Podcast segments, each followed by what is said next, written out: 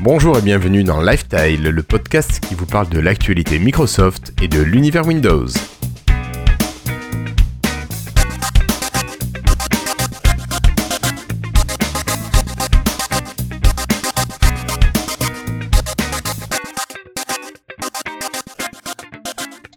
Bonjour à toutes et à tous, nous sommes aujourd'hui le jeudi 9 février 2017 et c'est l'épisode 101. Alors aujourd'hui, j'ai avec moi une équipe un petit peu différente de d'habitude. Alors j'ai le plaisir d'accueillir ce soir Cassim. Salut Cassim. Euh, salut Guillaume. Tu vas bien? Ça va, ça va. Bon. J'ai également à côté de toi David. Bonsoir David. Salut les copains. Toi aussi, ça va à Ça la va forme? impeccable. Ouais. Ouais. Bientôt les vacances? Un jour. Un jour. Et j'ai à côté de toi un monsieur qui s'appelle Florian, mais ce n'est pas un de nos deux Florian habituels, c'est monsieur Flobo. Florian Beaubois. Salut Florian. Salut à tous. Donc Florian, c'est tu es un de nos deux bots du, du Slack. Voilà. C'est ça. Et en plus un bot qui parle, c'est quand même magnifique. Oui, parce que l'autre ne parle pas. Il, ou il ne parle pas encore, je ne sais pas, peut-être que nous aurons Florentin euh, sur, euh, sur un live d'ici peu. Alors euh, Florian, j'ai à côté de toi un autre Florian. Bonsoir Florian si. Bonsoir, bonsoir Guillaume. Comment vas-tu Euh, Le son est à peu près comme tout à l'heure, mais bon écoute, c'est Bon. pas grave. Tu es là, tu es parmi nous, c'est ce qui compte. Oui. Et puis, et puis, il y a quelques absents. Donc Patrick n'est pas là, il est retenu au travail. Notre ami Christophe est, je crois, chez ses beaux-parents parce qu'il avait un petit repas de famille avant de partir en vacances. Et notre camarade de Florian Chavry est coincé dans les transports en commun, des gens qui bloquaient euh, le, le train ou le RER, je ne sais plus. Voilà, alors ce soir, euh, je vous propose ben, d'enchaîner avec euh, d'abord bon, un petit remerciement à nos amis patrons. Ensuite, on fera un focus sur euh, deux trois points d'actualité et on parlera plus rapidement ensuite euh, d'autres news un peu plus, alors j'ai dire un peu plus légères, pas forcément légères, mais un peu peut-être un petit peu moins importantes. Euh, toi, David, tu nous as choisi une petite application dont tu nous parleras. Légèrement. semble. Légèrement, voilà, mais tu vas nous en parler. Et on terminera avec nos freetiles avant de se séparer. Florian, Flobo, bah, tu n'hésites pas, tu fais comme chez toi, t'as l'habitude. Et maintenant, Voilà. Bonjour mes amis, I love my French Windows Insiders. Keep hustling. Love Donna. Bah écoutez, juste pour commencer, je tenais quand même à- à remercier nos amis patrons. Alors merci à Étienne Margraff, à Nicolas Claire et David Catu. Merci à l'ami Franck Denis qui n'a pas pu nous entendre ce soir. Merci à Cyril Plassard qui cherche des développeurs .NET pour euh, Sociable sur Lyon. Donc si vous êtes intéressé, n'hésitez pas, écrivez-nous. Merci à Neville, Sébastien Bossoutro ici présent, Gaetano, Mike Arous, Delph et Nicolas Honoré. Allez donc on enchaîne tout de suite avec Bonjour to French Insiders on Live Tile. This is Gabe Hall. Thanks for being a Insider. Alors pour commencer, euh, il me semble que notre camarade Florian Chavry nous avait repéré deux sujets qui étaient quand même d'importance dans l'actualité euh, Windows de, de cette quinzaine, que sont Andromeda et Seychelles. Et puis je pense qu'aussi on va parler un petit peu de, de Dev Day et de Néon. Cassim, tu vois là où je veux en venir? Euh, oui. Un petit peu, bon, c'est Flobo peu- aussi. On- Seychelles, c'est l'île. C'est ça, c'est ça. Non, pas du Ah, tout en fait. j'allais faire la... Ah, il m'a piqué ma blague. Alors, euh, si on commençait à parler un petit peu d'Andromeda, est-ce que, euh, Cassim, pour commencer, tu pourrais expliquer aux, aux auditeurs ce que c'est que le projet Andromeda?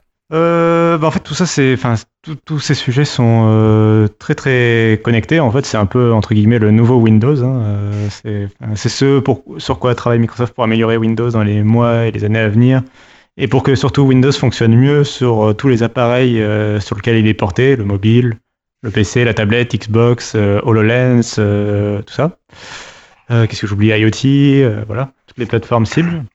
Et alors, du coup, donc tu me poses la question pour Andromeda en premier. Alors, Andromeda, Oui. c'est euh, euh, une, ref- enfin, c'est comment dire, une continuité de euh, ce que Microsoft appelait avant OneCore.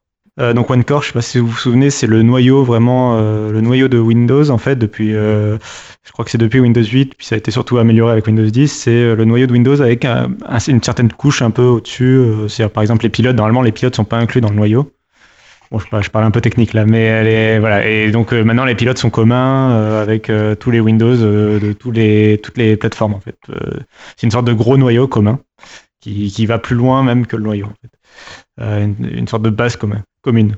D'accord. Donc il reprend vraiment toutes les fonctionnalités du système d'exploitation, quelle que soit la Ouais. machine sur laquelle on va utiliser notre Windows. C'est ça, c'est vraiment les et puis c'est les fonctions vraiment euh, les plus bas niveaux quoi. Le- vraiment le fonctionnement même du système. euh, par exemple l'interface, on le sait, l'interface sur Xbox est pas la même que sur Windows et euh, sur PC je veux dire, est pas la même que sur Windows Phone etc. Euh, donc là l'interface par exemple typiquement ne fait pas partie du noyau. Le One Core c'est vraiment bah, c'est comme vous imaginez la planète Terre, bah, c'est le, le noyau à l'intérieur de la planète. Euh, et donc en, euh, Andromeda, en fait, c'est, euh, j'arriverai pas à l'expliquer, je crois. C'est un, euh, je sais pas si Flobo t'arrive à à l'expliquer ce que c'est. Je sais pas si ça. Ben, si j'ai bien compris, c'est parce qu'actuellement, euh, comme tu dis, c'est le même cœur, mais chaque euh, système a une, une interface graphique légèrement différente. Par exemple, sur le PC, il y a Explorer.exe, donc le, le vieux, Explorer qu'on a depuis euh, bien longtemps. Sur euh, Xbox et sur Phone, c'est des interfaces, on voit que c'est pas du tout la même chose quand on allume le PC. C'est les mêmes applications, c'est le même cœur, mais le, le shell est différent. Je Mhm. crois que ça, ça, joue, ça vient là-dedans, ils veulent fusionner les trois.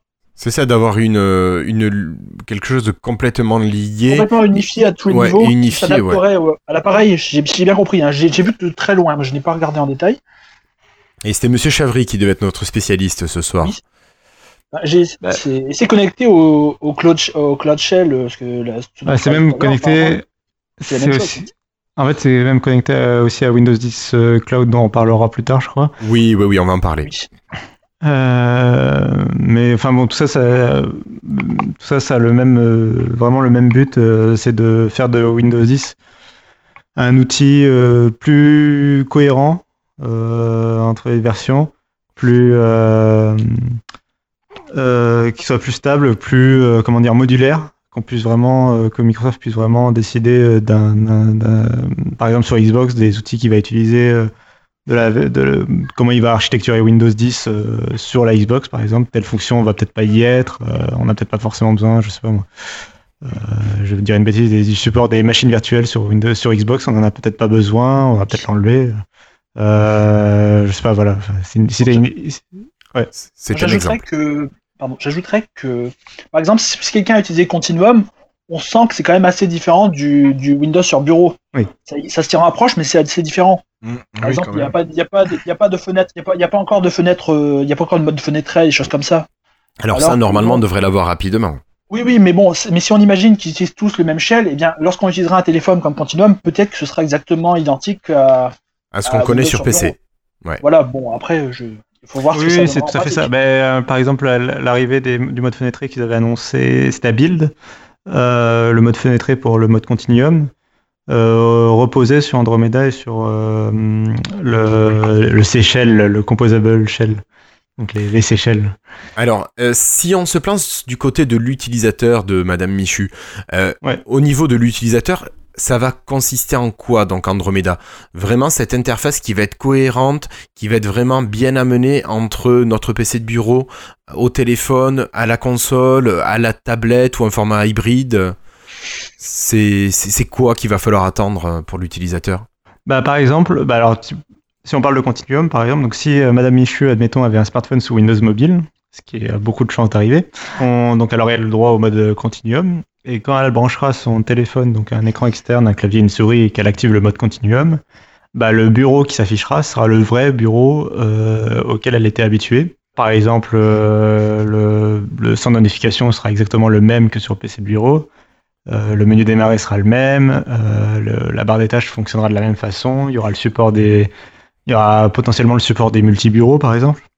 Et donc on peut imaginer que Madame Michu, si elle a activé en plus la synchronisation de ses paramètres entre son PC et son téléphone, elle va même retrouver exactement son bureau de son ordinateur sur son téléphone quand elle passe en, mode continuum.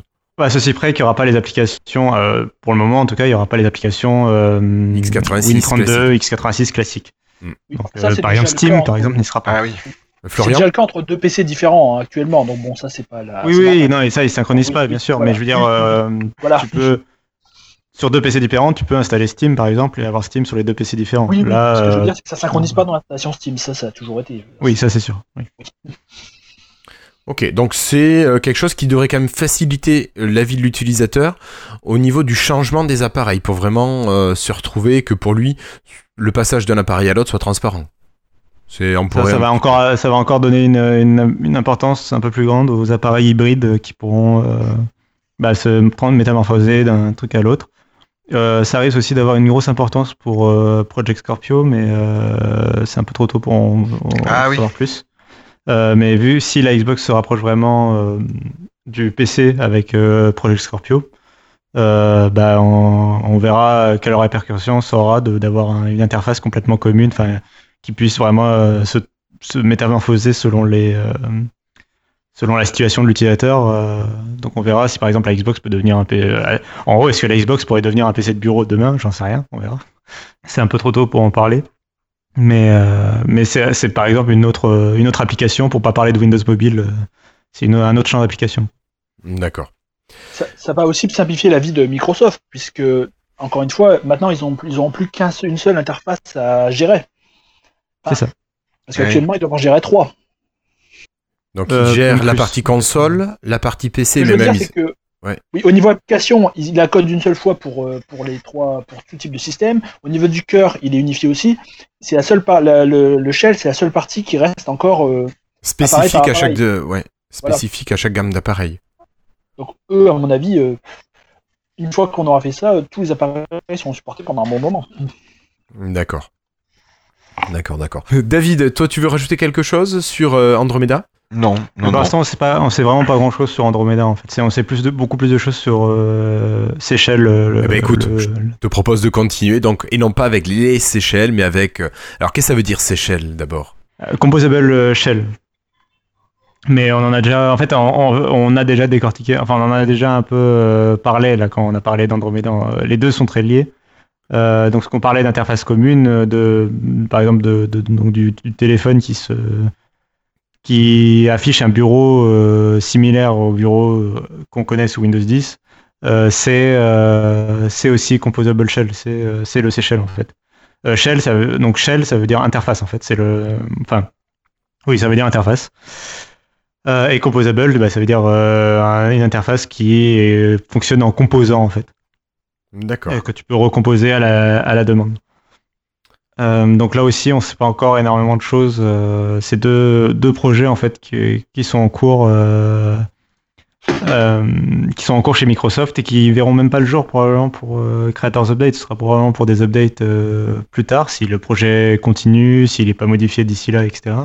Donc c'est vraiment du long terme. Et donc euh, c'est pas, euh, c'est assez, pour l'instant c'est encore assez nébuleux. C'est des travaux en interne euh, chez Microsoft. Et on sait d'où ça sort, tout ça, ces, ces rumeurs, enfin, ces rumeurs, ces informations sur Andromeda et Seychelles? Euh, c'est des fuites d'employés de Microsoft. euh, donc il y en a un peu chez tous les journalistes euh, qui ont eu des échos. C'est- En fait, c'est juste que Microsoft travaille dessus et donc tu as des échos euh, de- de- d'employés de, Microsoft qui travaillent dessus. quoi. D'accord. On entend des bruits de couloir. Ouais. Oui. Ouais, ouais. Ok. Donc, sur Seychelles, en fait, pas grand chose de plus à rajouter? Non, non, les deux vraiment sont liés. Euh, non, non, il n'y a pas grand chose de plus à rajouter. Euh, à mon avis, on en, on en verra plus dans les, dans, dans les mois à venir, hein. quand, surtout quand Creators Update sera sorti. D'accord. Mais justement, si tu nous parles de Creators Update, il y a bien eu une petite conférence, il me semble hier, euh, une Developer Day. Euh, oui, tout à fait. Est-ce que vous avez un petit peu suivi ce qui s'est dit? Parce que moi, je vous avoue honnêtement que je n'ai pas du tout suivi ce qui s'était dit à cette conférence. Je comptais énormément sur vous et je, je meurs d'impatience de savoir ce qu'il y a pu être annoncé. Alors, qui, qui a suivi en direct?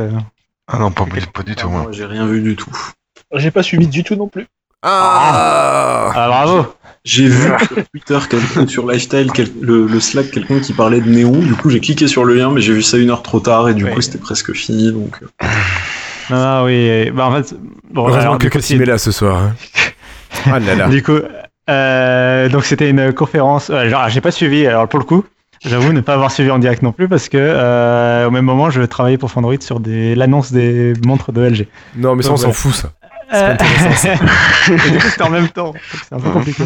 Euh, mais pourtant, j'arrivais à écouter d'une oreille quand même. Euh, donc, bref, c'était une conférence de Microsoft dédiée euh, aux développeurs, d'où le nom Développeur Day, euh, qui présentait aux, bah, aux développeurs les nouveautés euh, de Creators Update. Alors, pourquoi Microsoft fait ça alors qu'il y a une, il a son événement dédié aux développeurs qui s'appelle la, la Le Build build, ouais. Bah, tout simplement parce que Creators Update sortira en avril et que la build est programmée pour mai. Donc, en fait. euh, Même fin avril cette année, je crois. Euh, oui, peut-être. Enfin, dans tous les cas, euh, euh, sorti- dans tous les cas, la mise à jour euh, Creators Update sortira avant la build, donc c'est un peu compliqué pour annoncer aux, aux développeurs ce qu'ils doivent préparer pour la sortie de Creators Update du coup. C'est ça, c'est ça. Donc ils ont fait du coup une journée spéciale développeurs pour Windows. Alors en plus, c'est alors autant la build c'est pour tous les développeurs chez Microsoft, autant là c'était une journée vraiment spécifique pour Windows. Donc euh, ils n'ont pas parlé de Azure par exemple ou de Office, Ah, ils ont parlé ouf. de Windows. Pardon. Euh, et donc ils ont présenté un certain nombre de nouveautés qui arriveraient euh, pour Windows 10. Alors et du coup ça parle, alors ça parle bien sûr aux développeurs, mais ça parle aussi au grand public parce que c'est des nouveautés euh, que les développeurs intégreront dans leurs applications et qui nous permettront bah, d'avoir de- une meilleure utilisation de Windows. Alors exemple précis, il y a eu l'arrivée du SDK de Project Rom pour Android. Alors, euh, Project Rom, c'est euh, quelque chose qui est arrivé avec Windows 10 Anni- Anniversary Update, qui est la il y a deux choses, c'est la synchronisation des applications entre appareils. Donc c'est par exemple, euh, j'ai un Windows Phone sur Twitter ou sur Le Monde, par exemple, j'ai la- l'application du Monde. Je lis un article du Monde. Bah, quand j'ouvre l'application Le Monde sur mon ordinateur ou sur ma Surface ou sur ma Xbox, et la Xbox est capable, ou la, la Xbox est capable de dire euh, ah, je me souviens qu'il est en train de lire l'article à cet endroit-là. Et donc l'application est capable, par synchronisation, de euh, reprendre là où tu en étais. Donc c'est vraiment la, c'est euh, le même principe que le continuity d'Apple entre Mac et iPhone. C'est l'idée de synchroniser l'état d'une application entre les appareils que tu utilises.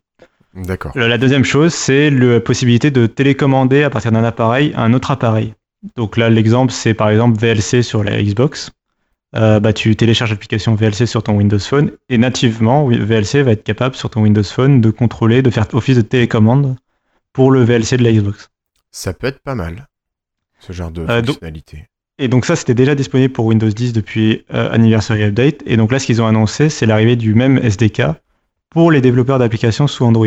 Donc concrètement, un, dé- un- un développeur va pouvoir créer une application universelle pour Windows 10, pour le PC, pour la Xbox, éventuellement pour Windows 10 mobile. Et va pouvoir créer une application aussi de l'autre côté pour Android, en Java ou en Xamarin. Et va pouvoir synchroniser l'état entre les deux. Alors pour le moment, ce qui est prévu, c'est que le, côté télécommande, donc là, je reprends mon exemple de VLC. Euh, bah, VLC sur la Xbox, bah, tu vas pouvoir avoir un smartphone sous Android qui va télécharger VLC. Et ton smartphone sous Android avec VLC va pouvoir contrôler le VLC de ta Xbox. Alors, j'ai une petite question là-dessus, mais je sais pas si tu pourras me répondre. Euh, je vois bien la fonctionnalité quand tu utilises un, un appareil mobile, un Windows 10 mobile, parce que tu as ton compte euh, Microsoft Mhm. qui est utilisé sur le téléphone, tu as le compte Microsoft qui est utilisé sur ton PC. Euh, là, au niveau de la sécurisation, euh, bon, on peut comprendre que ça marche, voire même avec ton compte euh, Xbox. Au niveau de ton Android, t'es pas obligé d'utiliser un compte Microsoft. Comment ça va se passer euh, Est-ce qu'on a des infos là-dessus pour savoir comment ça va se passer entre euh, l'accès de l'appareil Android sur un appareil euh, Microsoft? Alors, il me semble, c'est le cas pour, et c'est même le cas pour les, en fait, le Project même sur Windows, je crois, n'utilise pas le compte Microsoft, il me semble. En fait, c'est une synchronisation en local et donc c'est, il va détecter, euh, ça fait partie du SDK, il me semble. Alors, je suis pas développeur et j'ai pas développé une application avec Project Rom, donc je, voilà. Euh, mais il me semble que euh, dans le SDK, en fait, le, le développeur de l'application va dire euh, je veux découvrir les, les appareils compatibles euh, avec ma fonction. Et il va être capable en fait de euh, découvrir automatiquement sur le Wi-Fi en fait et sur le Bluetooth les appareils qui vont communiquer entre eux en fait. D'accord. Et j'imagine qu'il doit y avoir un code de synchronisation pour voir si on est d'accord ou quelque chose comme Ouais, ça. je pense que c'est pris en charge. Je pense que c'est pris en charge par le SDK. Je sais pas exactement comment ça fonctionne derrière. Hmm. Mais ce qui est sûr, c'est à mon avis que non. Euh, je pense pas que le développeur d'application sur Android devra implémenter euh, un compte Microsoft ou quoi que ce soit. Je pense que c'est vraiment fait de façon simple Donc je pense que je pense quand même que c'est sécurisé, mais je pense pas. euh, Parce que tu vois, moi je pense pas que j'imagine. ça, ça passera par la, ça passe pas par le Ouais. cloud en tout cas. D'accord. Parce que j'imagine David à la maison, euh, s'il commence à s'amuser à me télécommander mon matériel, je sais que ça va finir en beau souk. non, je euh, sais pas. Oui, je sais pas quelles sont les limites euh, de ça en effet. Mais peut-être qu'il faut que la- avant les, les appareils soient synchronisés une fois en Bluetooth. Je sais pas exactement. D'accord. Euh, Comme, euh, comme les displays là, le- le- à partir du moment où ils sont sur le même réseau Wi-Fi, non, un truc comme ça. Le wireless vrai, oui, display le, adapter, oui, oui, oui. le wireless. Ouais. Mm. Et encore, tu peux y mettre un code sur ton wireless display adapter, donc tu peux le bloquer pour que seules certaines personnes puissent y connecter. Mm. Euh, voilà. Sinon, juste, je corrige ce que j'ai dit tout à l'heure. Merci à Guillaume Peyre qui nous annonce les dates exactes de la build du 10 au 12 mai euh, 2017 à Seattle. Euh, du coup, donc il y a eu, bon, il y a eu, je vais pas passer en revue toutes les nouveautés. Non, mais vraiment Euh, les trucs qui t'ont marqué, que tu trouves importantes euh, pour, pour les, les- les utilisateurs. Alors pour les juste pour les développeurs, ça, là, là, ça va pas toucher les utilisateurs, mais c'est pour les développeurs, mais c'est quand même une nouveauté très importante, c'est l'unification enfin de toute la documentation de Microsoft euh, dans sur docs.microsoft.com.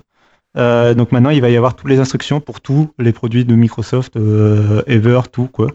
Euh, c'est euh, c'est un truc qu'ils avaient déjà commencé il y a un petit moment. euh, Je crois que ça repose sur GitHub et tout ça.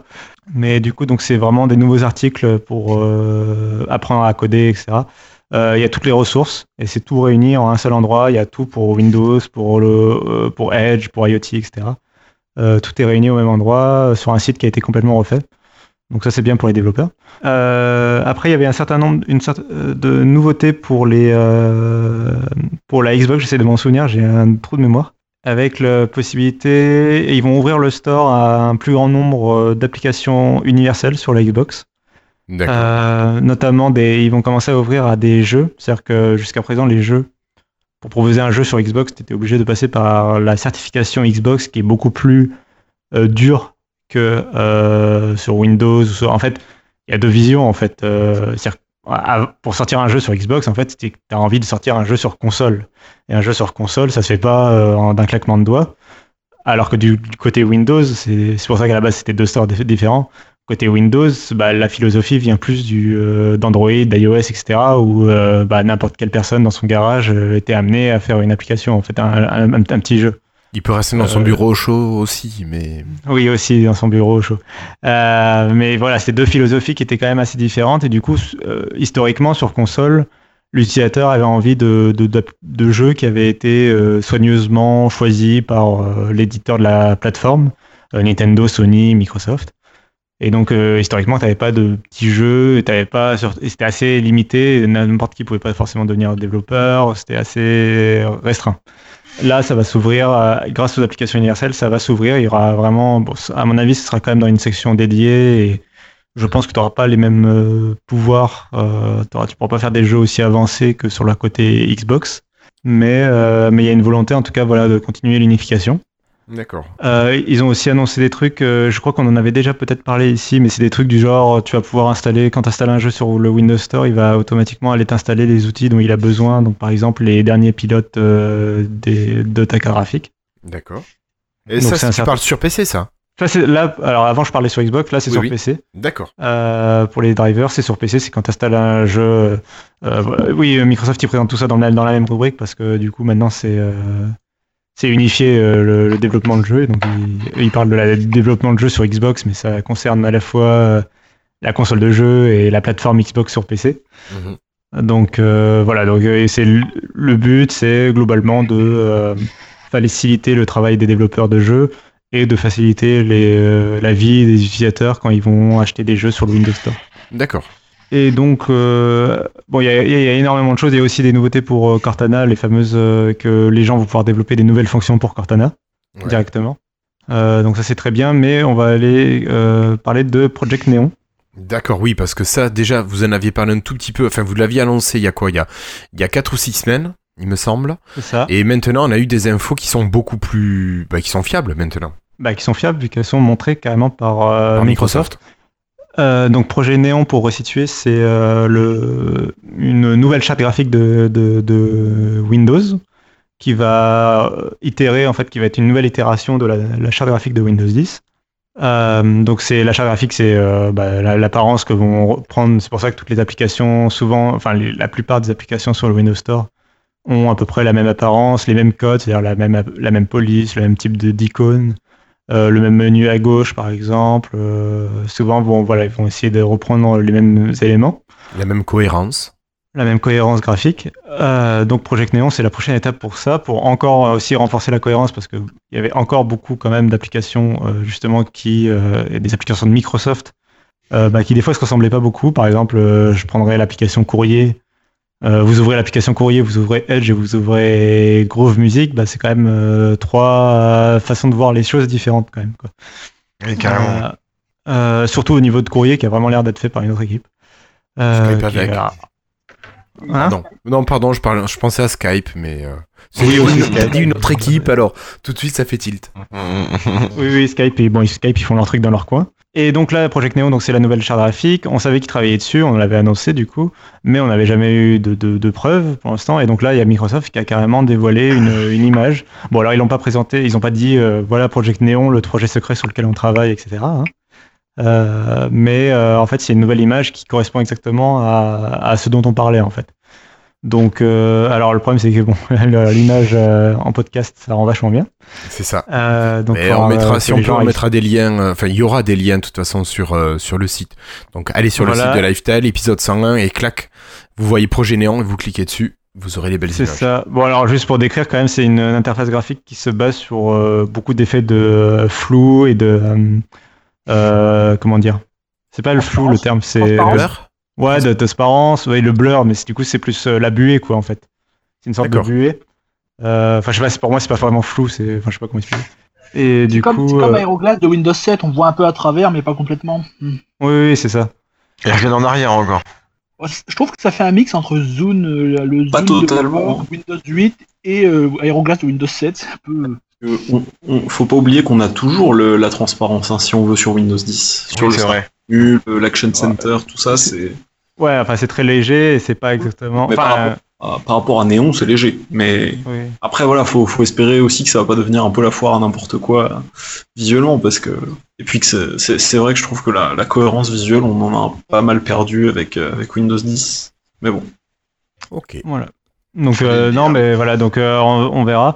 Euh, donc ce que euh, juste pour noter quand même que ce que Microsoft a présenté c'est juste un mock-up, c'est-à-dire que c'est un dessin euh, d'artiste, c'est pas du tout euh, une capture d'écran de quelque chose qui existerait chez Microsoft. Euh, en particulier la barre d'étage de l'image est complètement fantasmée par quelqu'un de chez Microsoft et c'est pas du tout. euh, On verra si un jour ça ressemble à ça, mais euh, il y a peu de chance. Par D'accord. contre, les API de transparence sont apparus récemment dans les dernières bulles. J'ai vu quelqu'un qui a fait une application de test. On peut la télécharger, euh, je sais plus où. Oui, euh, alors euh, je testé sais pas si c'est. je crois. Je sais Euh, plus. je sais alors, plus. c'est un, je crois, il me semble que c'est un employé de Microsoft, donc je suis pas sûr que ce soit super public comme API.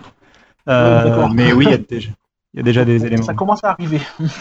Euh, D'ailleurs, oui, on rappelle que là, là, comme je disais tout à l'heure, c'est un peu dans le même esprit. C'est quelque chose qui arrivera pour euh, pas Creators Update, mais la mise à jour d'après. D'accord. Euh, et on va, je pense, euh, ce serait bien de parler de, euh, avant d'attaquer les news, on va de parler de Windows euh, Cloud maintenant, en fait, de Windows is Cloud maintenant. Oui, parce que je pense que ça, ça fait le lien, puis ça nous fera une transition toute trouvée vers, vers les news. Donc, ce nouveau Windows, est-ce que non, ce n'est pas un nouveau Windows RT, a priori? Quel est ce Windows Cloud qui fait tant parler depuis sa sortie? Enfin, pardon, sa présentation? Oui, euh, alors parce qu'en fait, euh, bah, il n'a pas été présenté officiellement. Oui, pas officiellement, mais bon, tout le monde en parle. Oui, mais par contre, tout le monde en parle et tout le monde sait ce que c'est. Euh, non, mais tu me mettais le doute sur. je vais rater la présentation. Oui, c'est vrai qu'on on en entend tellement parler maintenant que ça, on a l'impression que c'est officiel. Donc Windows is Cloud, tu dis que c'était pas le nouveau Windows RT, mais c'est presque ça quand même. hein. Presque, c'est pas tout à fait, mais ouais. Alors déjà, bon, il n'y a rien à voir avec le cloud pour le moment, en tout cas. On on n'a pas entendu d'infos comme quoi il y aurait un rapport avec le cloud. On ne sait pas pourquoi il s'appelle comme ça. Donc le nom serait juste mal choisi. Euh, Peut-être, j'en sais rien. Non, mais euh, bon, on verra, on pourra en reparler. Mais euh, donc c'est une nouvelle version de Windows 10, une nouvelle. Ça euh, nous choque même plus. Pardon. Ouais. Pardon. C'est pas grave, on a l'habitude. hein. On en reparlera plus tard. C'est ça. C'est complètement incohérent, mais bon, on laisse. Euh, non mais. Pardon. Euh, donc oui, donc c'est une nouvelle version de Windows, euh, mais dans une variante. C'est-à-dire, euh, c'est comme euh, comme Windows 10 professionnel, Windows 10 entreprise ou Windows 10 Home, euh, avant il y avait par exemple Windows 8 avec Bing, bah là vous allez avoir euh, Windows 10 Cloud. Donc c'est euh, ce qu'on appelle euh, un SKU. C'est donc c'est une variante en fait, c'est un nouveau produit pour Microsoft. C'est pas par exemple Windows 11 ou un truc comme ça. Donc ce que c'est que Windows 10 Cloud, alors c'est très simple à expliquer. C'est Windows 10 où on force l'utilisateur à n'utiliser enfin à n'utiliser que des applications universelles et a priori à ne les installer que depuis le Windows Store. Oui, Donc bah c'est un peu ça, quoi. Du coup, c'est très proche de la philosophie qu'avait Windows RT. Euh, à ceci près, donc euh, à l'époque, euh, enfin la différence, ça va être surtout que euh, les applications sont maintenant universelles et fenêtrées quoi, par rapport à Windows RT à l'époque. Et c'est pas forcément limité à l'ARM, je pense. oui. Et c'est pas fa- c'est pas du tout limité à l'ARM, oui, surtout, effectivement. Voilà, c'est ça, c'est ce que je voulais dire, on n'est pas du tout limité à ARM. Ouais. Et donc d'ailleurs, euh, il y a des, ch- il me semble, euh, sont bloquées les, a- oui, euh, non mais les applications Win32. Alors voilà, les applications classiques Win32, je crois, sont bloquées. Elle devrait être bloquée, d'après ce qu'on en sait, ouais. et si tu cherches Steam, oui, tu, on pourra peut-être éventuellement les débloquer, mais Il y a une Si tu version cherches- qui est indiquée, et oui, elles sont bloquées par défaut apparemment. voilà. Si tu cherches steam.exe et que tu télécharges steam.exe, tu ne pourras pas le lancer. En revanche, je pense que il me semble que les applications Windows Win32 du store, c'est-à-dire euh, celles qui utilisent le projet Centennial, pourront être téléchargées et être utilisées. C'est ça la grosse différence avec Windows RT. C'est ça. Donc si, si demain, par exemple, Microsoft décide de sortir Microsoft Office, la version 2016, sur son Windows Store, euh, Windows 10 Cloud aura accès à cette version de voilà de Word. Bon, faut savoir que déjà à l'époque, Windows RT faisait tourner euh, Microsoft Office 2013 qui Oui. marchait très bien. Oui, mais c'était euh, une version... euh, alors c'était quand même une version spéciale. pour l'ARM. Oui, Ouais. ils, avaient enlevé, ils avaient enlevé des fonctions. hein. Ils avaient enlevé quelques fonctions et euh, surtout, bah, du coup, c'était le seul logiciel qui fonctionnait. euh, tu... Enfin, VLC, par exemple, ne fonctionnait pas. Il avait fallu attendre la version Store. il y avait Internet Explorer aussi qui avait une version desktop. Voilà, mais... euh, Mais il y avait, il y a quasiment rien. Voilà, on me confirme que les applications Win32 fonctionnent. hein. Fonctionnent, mais en étant téléchargées depuis le Windows Store. Bah, Slack, par exemple, voilà, c'est un très bon exemple. Slack euh, sera disponible sur Windows Win32. 10 Cloud. Voilà, et c'est disponible sur Windows 10 Cloud grâce au Store parce qu'il y a l'application sur le Windows Store. Euh, et qui n'est pas une application universelle, qui est juste l'application Win32 euh, packagée avec Project Centennial euh, pour le Windows Store. Mais ça, c'est pas mal. Tu vois, ça, moi, je trouve qu'au niveau éducation, enfin, euh, ça Ah bah, peut être justement. limitant dans certains cas. Parce que je sais que moi, j'ai plus confiance à laisser à la rigueur les élèves s'ils doivent aller farfouiller sur une application. J'aime autant qu'ils apprennent sur le store plutôt que d'aller me télécharger tout et n'importe quoi sur, euh, sur Internet. Bah oui. Alors justement, tu, tu, tu pointes et tu Pour la vises concurrence juste- du marché que ça vise, peut-être. Ouais, bah exactement. Alors en fait, le, le marché visé là par Microsoft, très clairement, euh, c'est le marché des Chromebooks, en particulier aux États-Unis, le où les Chromebooks cartonnent dans l'éducation, en fait, justement. Ils cartonnent pourquoi? Parce que, euh, pour les raisons que tu viens de citer, c'est la sécu- en fait, c'est des questions de sécurité, euh, parce que tu peux pas faire n'importe quoi, parce que l'élève ne pourra pas faire n'importe quoi. euh, parce que c'est facilement, c'est facile à gérer. On imagine très facilement Windows 10 Cloud pouvoir être géré facilement en termes de bah, je, je leur donne l'installation de telle application sur tous les PC depuis le store, hop, il va les télécharger automatiquement. Donc, donc c'est vraiment un OS qui va être probablement plus léger que la version de Windows 10, probablement plus simple euh, à faire tourner, à configurer. Et euh, bah, c'est donc c'est l'éducation, c'est tout à fait ça, c'est l'éducation que ça vise. Alors après, on a Nustico qui pose une question qui est à la fois et très véridique et un petit peu troll, je pense. C'est euh, comme il n'y a pas d'application sur le store, est-ce que ça va marcher? Je trouve que le store, quand même, il y a des choses intéressantes dessus. Je dirais qu'il n'y a pas de raison que ça marche moins que Chrome. Que les Chromebooks. C'est-à-dire non, mais les Chromebooks, y a pas les Chromebooks, t'as pas Word dessus. Enfin, t'as Word à la tu limite peux sur avoir Android, Word Online. ou t'as Word Online, mais t'auras pas le vrai Word. Euh, Enfin, je veux dire, les- Chromebooks en soi, ils ont pas. Maintenant, ils ont accès aux applications Android Ils vont, avoir accès, mois. ils vont avoir accès, c'est pas encore fait, il me semble. hein. Et tous les fait, Chromebooks. Euh, les, vieux Chromebooks, ils y ont accès aussi? Non. Non, mais euh, c'est fait. Enfin, c'est déjà sorti en tout cas. Mais je veux dire que à part les applications Android qui viennent d'arriver, historiquement, quand les Chromebooks ont commencé à cartonner, ils ont pas, ils avaient aucune application. Oui, Ouais, mais les cartonné. Chromebooks, Et- non, mais si, si, aux ah, États-Unis. Aux États-Unis, pas en Europe, pas en Europe. Ça a cartonné. hein. Aux en France, en fait, c'est parce que Microsoft a eu euh, des, des plans commerciaux pour, euh, pour empêcher ça, notamment avec la T100, avec d'autres devices et d'offrir Office, tout ça. Mais aux, États-Unis, ça a cartonné parce qu'au début, Microsoft en interne, apparemment, c'est ce que j'en avais entendu il y, a, il y a quelques années, en gros, ils se disaient que ça marcherait pas et ben, Oui, ils ont pas ils, ont, venir. ils ont laissé faire quoi. Et, mais c'est le prix qui attire aussi sur les Chromebooks. Faut se rappeler que Windows RT, ben, c'était une surface à 700 euros, c'était Non, un t'exagères là. Samsung, je sais plus quoi, à 700 euros aussi, le Samsung bleu, je sais pas si vous vous rappelez. Ouais, et- Enfin voilà, quoi, Euh, c'était c'était cher. C'est ça aussi qui fait que les écoles s'équipent en, en Chromebook, parce que euh, c'est vrai que si tu si t'as pas des grosses exigences sur la manière dont édite ton document, dont les choses sont stockées, ben Et alors, c'est là où on va toucher, à mon avis, à l'explication du terme euh, Windows Cloud. 10 Cloud. Euh, c'est qu'à mon avis, euh, les appareils que ça va viser, c'est des appareils euh, très accessibles, qui vont être dotés de très peu de stockage. Donc, moi, je vois bien des PC équipés de 32 Go de stockage facilement, et même 64, je trouverais ça généreux, quoi. Et on va a eu des PC 64. Hein. bah, ça va, et ça va être des PC vraiment complètement tournés bah, vers l'utilisation du cloud, vers l'utilisation du navigateur, vers Ouais. du travail très léger ou du travail de documents qui va être téléchargé dans le cloud, etc. Après, tu Du peux aussi imaginer tout simplement une petite machine qui va servir de, de serveur local pour sauvegarder toutes les données des, des élèves ou des gens qui travaillent sur ces petites machines. Pour moi, Windows 10 Cloud a une euh, énorme euh, Carte à est très prometteur. Il a une, il a une énorme carte à jouer, mais c'est à Microsoft d'en tenir- de un peu de mesurer peut-être euh, à quel point il peut être ravageur. Quoi. Premièrement, euh, pour les Florian parlait du prix. Euh, je pense très probablement que Windows 10 Cloud sera euh, pas cher du tout pour les fabricants, voire euh, gratuit en fait pour les fabricants. Et il y aura la possibilité, on l'a déjà vu en fait dans les dans les fuites, que de passer à Windows 10 Pro par le Windows Store. En fait, tu pourras upgrader ta licence pour avoir un vrai, Un pour, un Windows vrai- complet pour avoir, le- ou- pour avoir le vrai Windows complet. Quoi. Ouais. Donc je pense qu'il sera gratuit. Là où ça pourrait être intéressant, à mon avis, là où vraiment Microsoft a son coup à jouer encore plus, ce serait euh, de carrément proposer l'OS, et je l'ai vu passer chez des journalistes, je suis assez d'accord, euh, de carrément mettre Windows 10 Cloud gratuit sur euh, le web. Ça sera en téléchargement gratuit, que tu puisses aller sur windows.microsoft.com slash Windows 10 euh, Cloud à la limite, et tu as un lien de téléchargement, il s'installe, et il ne te demande à aucun moment une licence, et c'est gratuit quoi. Ouais, juste tu rentres euh, un compte Microsoft et boum, euh, c'est réglé. C'est ça. Euh, et du coup, enfin, et pour Microsoft aurait tout à gagner. Euh, ça fait, un tout petit peu d'argent sur Windows 10, mais c'est un Windows 10 qui serait complètement bloqué et qui inviterait soit l'utilisateur à acheter le vrai Windows 10, soit l'utilisateur à télécharger des choses sur le Windows Store et donc à donner, à gagner de l'argent, que ce soit des applications gratuites qui fonctionnent avec la pub, qui vont gagner, qui vont rémunérer en partie oui, Microsoft, que ce soit euh, quand Microsoft, va- quand l'utilisateur va utiliser Edge ou Cortana, que ce soit en utilisant OneDrive, que ce soit en utilisant les applications payantes et, euh, où Microsoft va toucher 20 à 30%.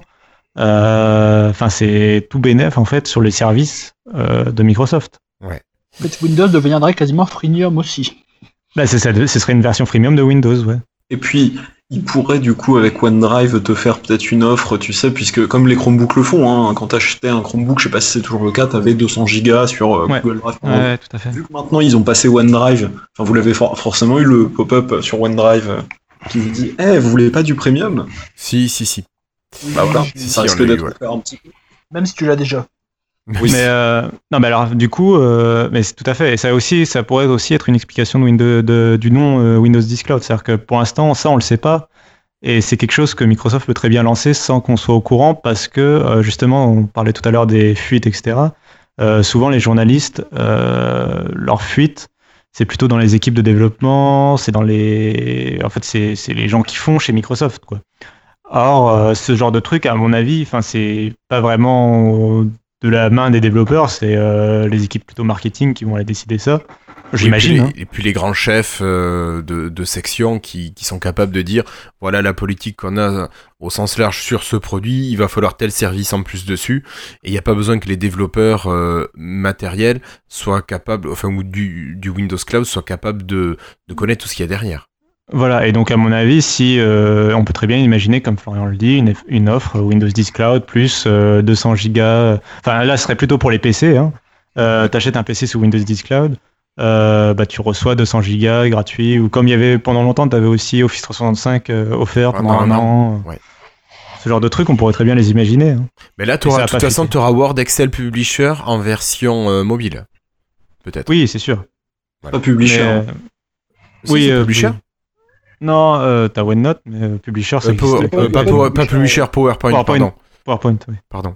En version mobile, ça dépend du, de la taille de l'écran, non? Ouais, mais on pourrait peut-être penser que là, les, les appareils Oui, sur il Windows pourrait- 10 il Cloud pourrait- il auraient cette version. pour Cloud, c'est vrai, c'est vrai. Enfin, dans tous les cas, euh, alors non, non, à mon avis, enfin, ouais, on verra, mais à mon avis, il y aura les mêmes restrictions que sur, euh, sur le vrai Windows 10 parce qu'il y a les mêmes restrictions. faut savoir que du coup, on parlait des Chromebooks qui, ont avec- qui avaient accès aux applications Android. Vu que Word est disponible sur Android, il se trouve que les Chromebooks ont, aujourd'hui accès à Word. Alors, il se trouve que Microsoft a bloqué, euh, parce que tu peux bloquer dans les options de développement, euh, ils ont bloqué l'installation de Word sur Chrome OS pour l'instant. Mais, euh, mais, mais il y aurait les mêmes restrictions, a priori, de gratuité sur les petites tailles d'écran et de payant sur les grandes tailles d'écran. Mm. Mais vraiment, enfin, il y a une, pour moi, il y a une carte à jouer avec ce, cet OS. Et pour moi, du coup, il y a quand même plus grand chose à voir avec Windows RT, quoi.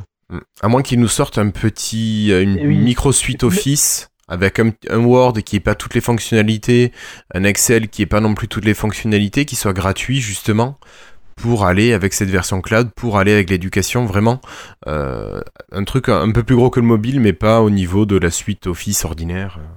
Ça pourrait être aussi une vision qui pourrait être sympa. Enfin bon voilà, Euh, non mais Windows 10 Cloud, ça sera, en tout cas voilà, c'est un- à mon avis c'est un, un truc qu'on va surveiller dans les mois à venir et qui va être euh, très intéressant. Mais tu vois, euh, les premiers articles que j'ai lus, je trouvais pas ça intéressant, et plus on en parle, plus je me dis, oui effectivement, ça peut être, euh, ça peut être cool.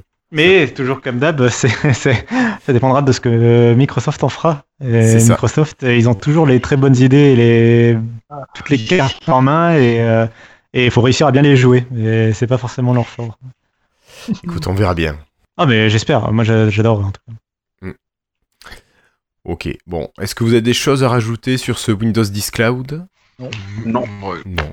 ouais, je- Est-ce que c'est quelque chose qui vous intéresserait Que ce soit au niveau personnel ou au niveau euh, professionnel Ce genre de, de produit? Alors Cassim, je, Moi- toi je pense pas que tu sois le public visé. Non, mais par contre, euh, ouais, mais euh, tu sais, euh, pour mon boulot, quand je suis journaliste, enfin quand je, quand genre des fois je suis pas journaliste, euh, quand je fais mon boulot de journaliste et que surtout en déplacement avec un PC portable, finalement j'ai pas besoin de 40 millions d'outils pour travailler, pour écrire. Moi, ce que je recherche sur un PC, c'est qu'il soit suffisamment fluide, que je puisse gérer mes fenêtres comme je veux et que j'ai beaucoup d'autonomie surtout. Et du coup, si euh, l'OS est assez léger pour, enfin, si euh, en tournant avec des applications du Windows Store, euh, tu vois, tu as une sorte de contrôle assez suffisant sur l'autonomie, Ouais. euh, en sachant en plus que du coup, bah, le PC sera forcément mieux sécurisé, peut-être il y aura moins d'accès aux virus, ce genre de choses. Bah, du coup, je trouverais ça presque intéressant si on me promet des, bah, des PC portables sous Windows très accessibles et à très peu cher et avec beaucoup d'autonomie, pourquoi pas. Et puis je pense qu'après, euh, sinon, c'est intéressant pour euh, des gens qui ont une utilisation très euh, occasionnelle d'un ordinateur, quoi. Non, mais là je pensais vraiment mm, pour chacun d'entre vous un Mais petit pour- peu ouais, voir euh, non, si ouais, c'est voilà, quand même un produit qui collait. euh, Si ça peut permettre d'avoir des PC portables pas chers et autonomes, euh, moi ça peut potentiellement m'intéresser euh, selon l'évo- l'évolution du Windows Store. Ok. David?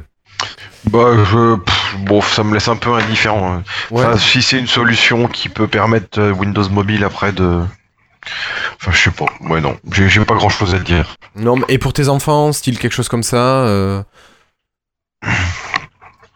Bon, Non, Pas plus que ça. Suis- Non, ouais, c'est. Non, d'accord. D'accord, pas de souci. Désolé. ça marche, pas de problème. Euh, Florian, toi de toute façon tu l'auras, tu le testeras. Euh, moi ou Toi, toi, oui, pardon, Flobo. Euh, bah oui, bah moi, euh, en fait, j'ai un peu, j'ai la même opinion que Cassim. Je veux dire, euh, je l'installerai pas sur mon PC fixe ou ma surface, bien sûr, mais euh, oui, clairement, si ça permet d'avoir un petit PC portable pour le train ou pour partir en voyage, euh, en vacances, bon, ça- là, ça devient intéressant. Ah, c'est qui ça? Magnifique. C'était pas moi. Non, non. Je ne Je sais dis pas donc qui c'est pour partir, euh, pour avoir un petit PC bien euh, portable, c'est assez pratique. Et aussi pour la famille, moi, clairement, c'est le genre de choses que je mettrais sur les PC de les PC de ma famille quand je suis pas là, euh, plutôt qu'un Windows complet où tout, à chaque fois que je reviens chez eux, euh, pour faire le ménage, il y a plein de bordel à désinstaller. hein. Je, je pense à quelque chose là pour les, pour les joueurs. Euh, parce que souvent les gens vont peut-être pas être intéressés aussi par exemple pour les jeux vidéo quoi, qui, parce que ça va limiter à énormément de choses. On peut, euh, si demain on imagine euh, les services dans le cloud se, di- se diversifier, ex- euh, notamment euh, il y a le service euh. Shadow, le service Shadow en ce moment qui est assez populaire, enfin qui, qui fait gagner, parler de lui en ce moment, qui est pas encore ouvert au public, enfin ils sont en train d'ouvrir petit à petit, euh, qui est un service où tu as un PC en fait qui est dans le cloud et euh, bon c'est réservé à ceux qui ont la fibre du coup.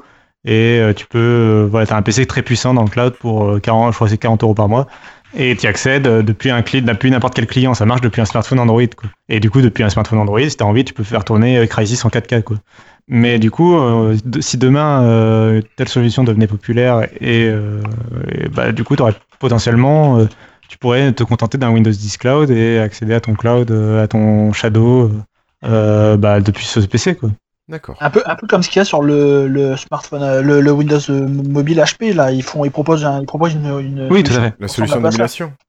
oui tout à fait. Ah oui, il va falloir absolument qu'on invite Florentin pour qu'il nous parle de tout ça. Il en a. C'est ça, car il en a un.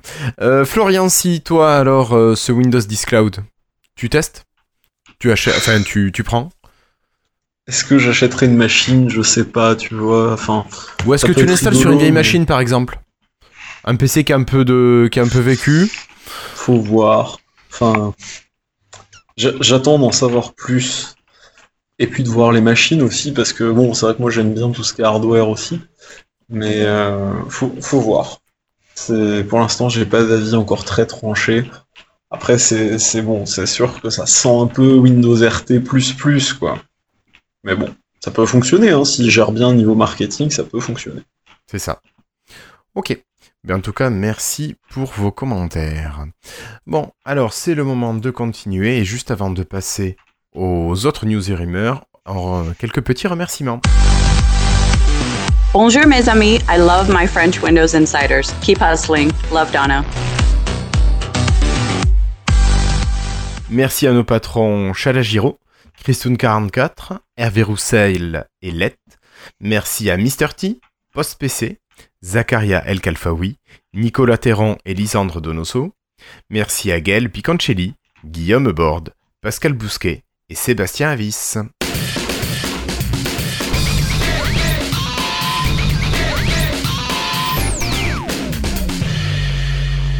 Alors, euh, pour la prochaine news, on parle de chiffres, on parle de chiffres euh, de, de quoi? D'installation cette fois-ci, euh, Flobo? L'installation bah, des, des machines sous Windows 10 Oui, bah apparemment va- va- 25% des PC aujourd'hui tournent sous Windows 10, donc c'est bon, c'est quand même un bon score. Mais la progression est quand même bien diminuée depuis la fin de l'offre d'up- d'upgrade gratuite depuis Windows 7 et 8. Ouais. Ce qui fait qu'aujourd'hui on reste quand même avec euh, un Windows 7 à quasiment 50% de part de marché sur euh, PC. Et on, on s'approche quand même d'une situation où on risque un, où Microsoft risque un nouveau Windows XP avec les gens qui restent sur Windows 7 et qui veulent pas, euh, qui n'en Migrer décollent pas, euh, qui n'en décollent pas jusqu'à la fin du support. Enfin, bon, je pense que là, Cassim va pouvoir dire ce qu'il en pense également, mais bon, peut-être que finir l'upgrade aussi rapidement n'était peut-être pas une, bonne solution. Cassim l'avait dit ça. Je crois qu'il en a déjà parlé. de Mm. pardon Euh, de, Donc, de la euh, fin de Windows l'upgrade 7 gratuit de Windows Windows Fin de 10. l'upgrade gratuite. qui ah oui que- bah oui. oui que ça ferait que ça ralentit les trucs Oui, ça ralentit Les- énormément. Oui, bah évidemment. Bon, bah, bah après, euh, ça reste. Du coup, c'est quand même bien qu'il y ait au moins un quart des PC qui soient sous Windows 10. Mm. Euh, bah, ça fait que. euh, faudrait que je re- regarde sur Steam Pour les où- devs. où on en est. Ça fait que les sur devs. Steam, on euh, est repassé. hein. On est repassé en arrière sur Steam. Ça fait que les devs vont euh, quand même, à mon avis, cibler en priorité Windows 10 avant les autres OS euh, parce que, bah, quant à faire. c'est sûr, ça va être l'OS qui va être euh, avec quasiment les meilleures parts de marché. Je je sais pas si- à combien est Windows euh, 7. Il Euh, est, 47%. 100%. 50. Euh, 47 donc c'est pour chipoter. 48, Mais, euh, 49 sur Steam. 42,10. mais euh, Windows 10, le truc c'est que tu fais le. Si tu développes pour Windows 7, c'est sûr que tu touches 47% du marché aujourd'hui, donc c'est bien. Mais euh, développer pour Windows 10, c'est toucher que 25%. Mais alors déjà, bon, il y a des grandes chances que, bon, sauf si c'est une application universelle, il y a des grandes chances que ton logiciel, si c'est un logiciel Windows 32 classique, il va tourner sur Windows 7. Et euh, surtout, faire le pari de Windows 10, c'est faire le pari de, bah, de toute façon, euh, ça va aller que en s'agrandissant. Euh, euh, il y aura peut-être des baisses euh, de- pendant, un- genre, sur un mois, il y aura peut-être une baisse, mais ça va reprendre le mois suivant. Euh, de toute façon, aujourd'hui, tous les PC qui sont achetés sont sous Windows 10, donc euh, Mm. Euh, comme de fait, ça va augmenter. Vas-y. Non, mais ça va forcément augmenter, quoi. Oui, non, c'est sûr. Euh, après, oui, c'est ça qu'on disait, c'est-à-dire qu'en fait, sur le mois, euh, sur ce mois-là, je crois, sur Steam, t'as Windows 10 64 bits qui a perdu, bon, c'est 0,48, hein, c'est pas non plus euh, pour cent, et t'as Windows 7 qui lui a gagné 0,72. Mais bon, Windows 7 aujourd'hui, c'est un peu moins de 30%. Donc ça a quand même baissé par rapport à ce que c'était originalement, mais c'est vrai qu'il y a un- Enfin, c'est l'un des premiers mois, il me semble, où, où Windows 10 recule après avoir Mm. justement dépassé Windows 7, quelque chose comme ça. Et si on regarde Steam, c'est parce que, par exemple, enfin, ça va être important pour les jeux, mais c'est aussi, ça dit aussi quelque chose des PC euh, les plus puissants du, du monde, en fait. Enfin, du coup, Mm. parce que ça va être, euh, parce que les gens qui installent Steam, alors oui, tu peux installer Steam sur ta Surface, tu peux installer, moi je le fais, tu peux installer Steam, euh, voilà, sur des PC peu puissants pour faire tourner des jeux indépendants qui fonctionnent d'ailleurs très bien. Euh, mais par contre, euh, un Stardew Valley, par exemple, je pense va tourner très bien sur une surface. Mais, euh, mais la plupart des gens qui installent Steam, souvent l'installent sur des machines de jeux. Et donc ça, ça dit quelque chose des jeux, des PC de jeux, et ça dit quelque chose aussi aux développeurs de jeux. Et, ça, et là, c'est un, un PC sur deux qui est un PC sur deux de 12, jeux euh. sous Steam qui est euh, ou sous Windows 10 quoi. Après, on, on peut, c'est rapide. Hein. En système RAM, par exemple, t'as 20% quand même des gens qui ont Steam qui ont 12 Go RAM au-dessus. C'est déjà énorme. Oui, voilà, c'est ça. Et après, c'est 8 Go de RAM le plus commun, et après, ça tombe à 4 Go. Bon, 4 Go, c'est pas surprenant, mais en tout cas, 8 Go et, et 12 Go, ça fait déjà 50%. Donc c'est. Puis après, quand tu prends les CPU, enfin les processeurs, c'est pareil. Tu vois que c'est, t'as quand même 20%, c'est des, des, des 3,3 GHz à 3,70. Donc c'est du gros, c'est du gros processeur aussi. Enfin, c'est Ouais, bah c'est du gros gamer, quoi. surtout. Ouais, c'est un peu logique. C'est- C'est c'est cohérent, hein. enfin, je veux dire, euh, tout le monde joue, mais effectivement, tout le monde ne va pas forcément installer Steam. Voilà. Euh, bon, bah écoutez, donc sur ces parts de marché qui sont plutôt, enfin, ces parts de- d'installation, pas forcément les parts de marché, euh, on va enchaîner. Alors, euh, j'avais mis dans les articles un article de Zach Bowden qui, qui parle des différents avenirs de, de Windows 10 Mobile. Je sais pas trop si vous avez pris le temps de le regarder ou pas. Très rapidement, Cassim, toi aussi? Euh, alors je sais plus si c'est cet article-là. Euh, J'ai lu euh, des articles sur ça. Mais... Il disait, bah là, il disait que le futur Windows 10 mobile était encore, enfin, on sait, on sait pas encore exactement ce qui allait arriver parce que est-ce que, avec les différentes possibilités, le nouveau Seychelles, Seychelles, comme tu disais tout à l'heure, est-ce que ça allait être mis à jour pour support- nos, nos terminaux actuels vont être mis à jour pour supporter ça ou est-ce que il y a aussi le nouveau, Oui, parce que le nouveau Windows euh, sur ARM qui porte, euh, qui va avoir les applications Win32 qui a été montré il y a quelques semaines. Donc bon, avec tout ça, Mhm. on ne sait pas trop euh, quel- comment le futur du mobile sur Windows va, à quoi le futur du mobile sur Windows va ressembler. C'est ça. Bah, je trouve le truc c'est que je trouve un peu qu'on alors ces articles sont très intéressants mais euh, donc il y a beaucoup de journalistes qui se posent la question mais je trouve un peu qu'on joue sur les mots c'est-à-dire euh, quand on a quand on, de- quand on pose la question du futur de Windows 10 mobile tu as un peu l'impression que tu demandes aux gens euh, si demain euh, Microsoft va encore faire des smartphones va encore blablabla euh, faire du de l'OS pour mobile.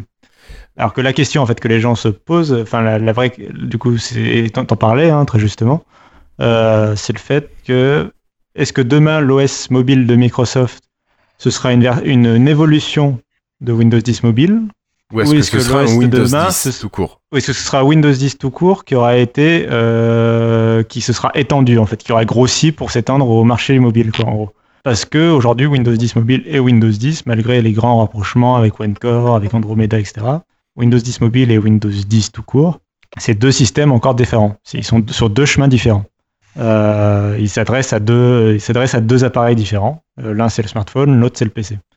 Euh, Est-ce que, euh, en gros, soit Microsoft va, abandonner Windows 10 Mobile et donc tous les smartphones potentiellement qui sont actuellement sous Windows 10 Mobile euh, vont s'arrêter, enfin vont, vont seront plus mis à jour comme d'hab. Et ce chemin-là en fait va définitivement s'arrêter. Et à ce moment-là, ce serait Windows 10 tout court qui ne s'adresserait plus que plus seulement au, PC, mais en plus au téléphone. Ce serait le vrai Windows 10 qui s'adresserait au téléphone et au PC.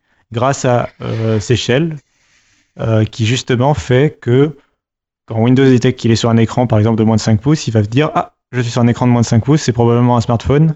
Je vais donc afficher l'écran démarré euh, du, de, qu'on connaissait sous Windows Phone, Ouais. euh, des applications avec des, gros, des grosses polices, etc.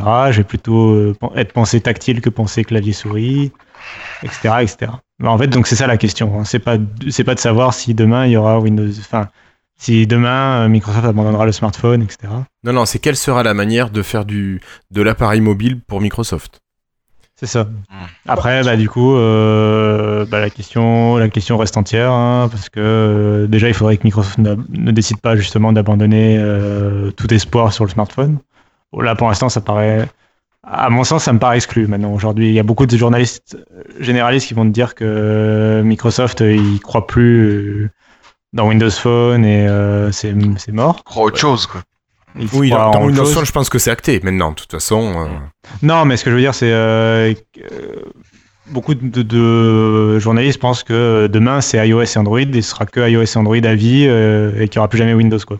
c'est triste de Euh, penser ça. que la- que l'appareil mobile ne sera pas un téléphone dans le futur pour Microsoft. C'est ça ou que Microsoft un bon jour va se décider à lancer un smartphone sur Android quoi. Euh, Oui, jusque-là, oui. et ça, pour l'instant, ça me semble exclu en tout cas. D'accord. Enfin, à mon, à mon sens, ça me paraît exclu tant que si demain euh, Microsoft voit qu'avec son Windows 10 sur ARM il euh, et son projet de Surface Phone, ils, ils vont dans le mur et qu'ils arrêtent tout, peut-être. Mais pour l'instant, c'est pas du tout à l'ordre du jour. Quoi. Ça me semble Non. pas du tout être à l'ordre du jour.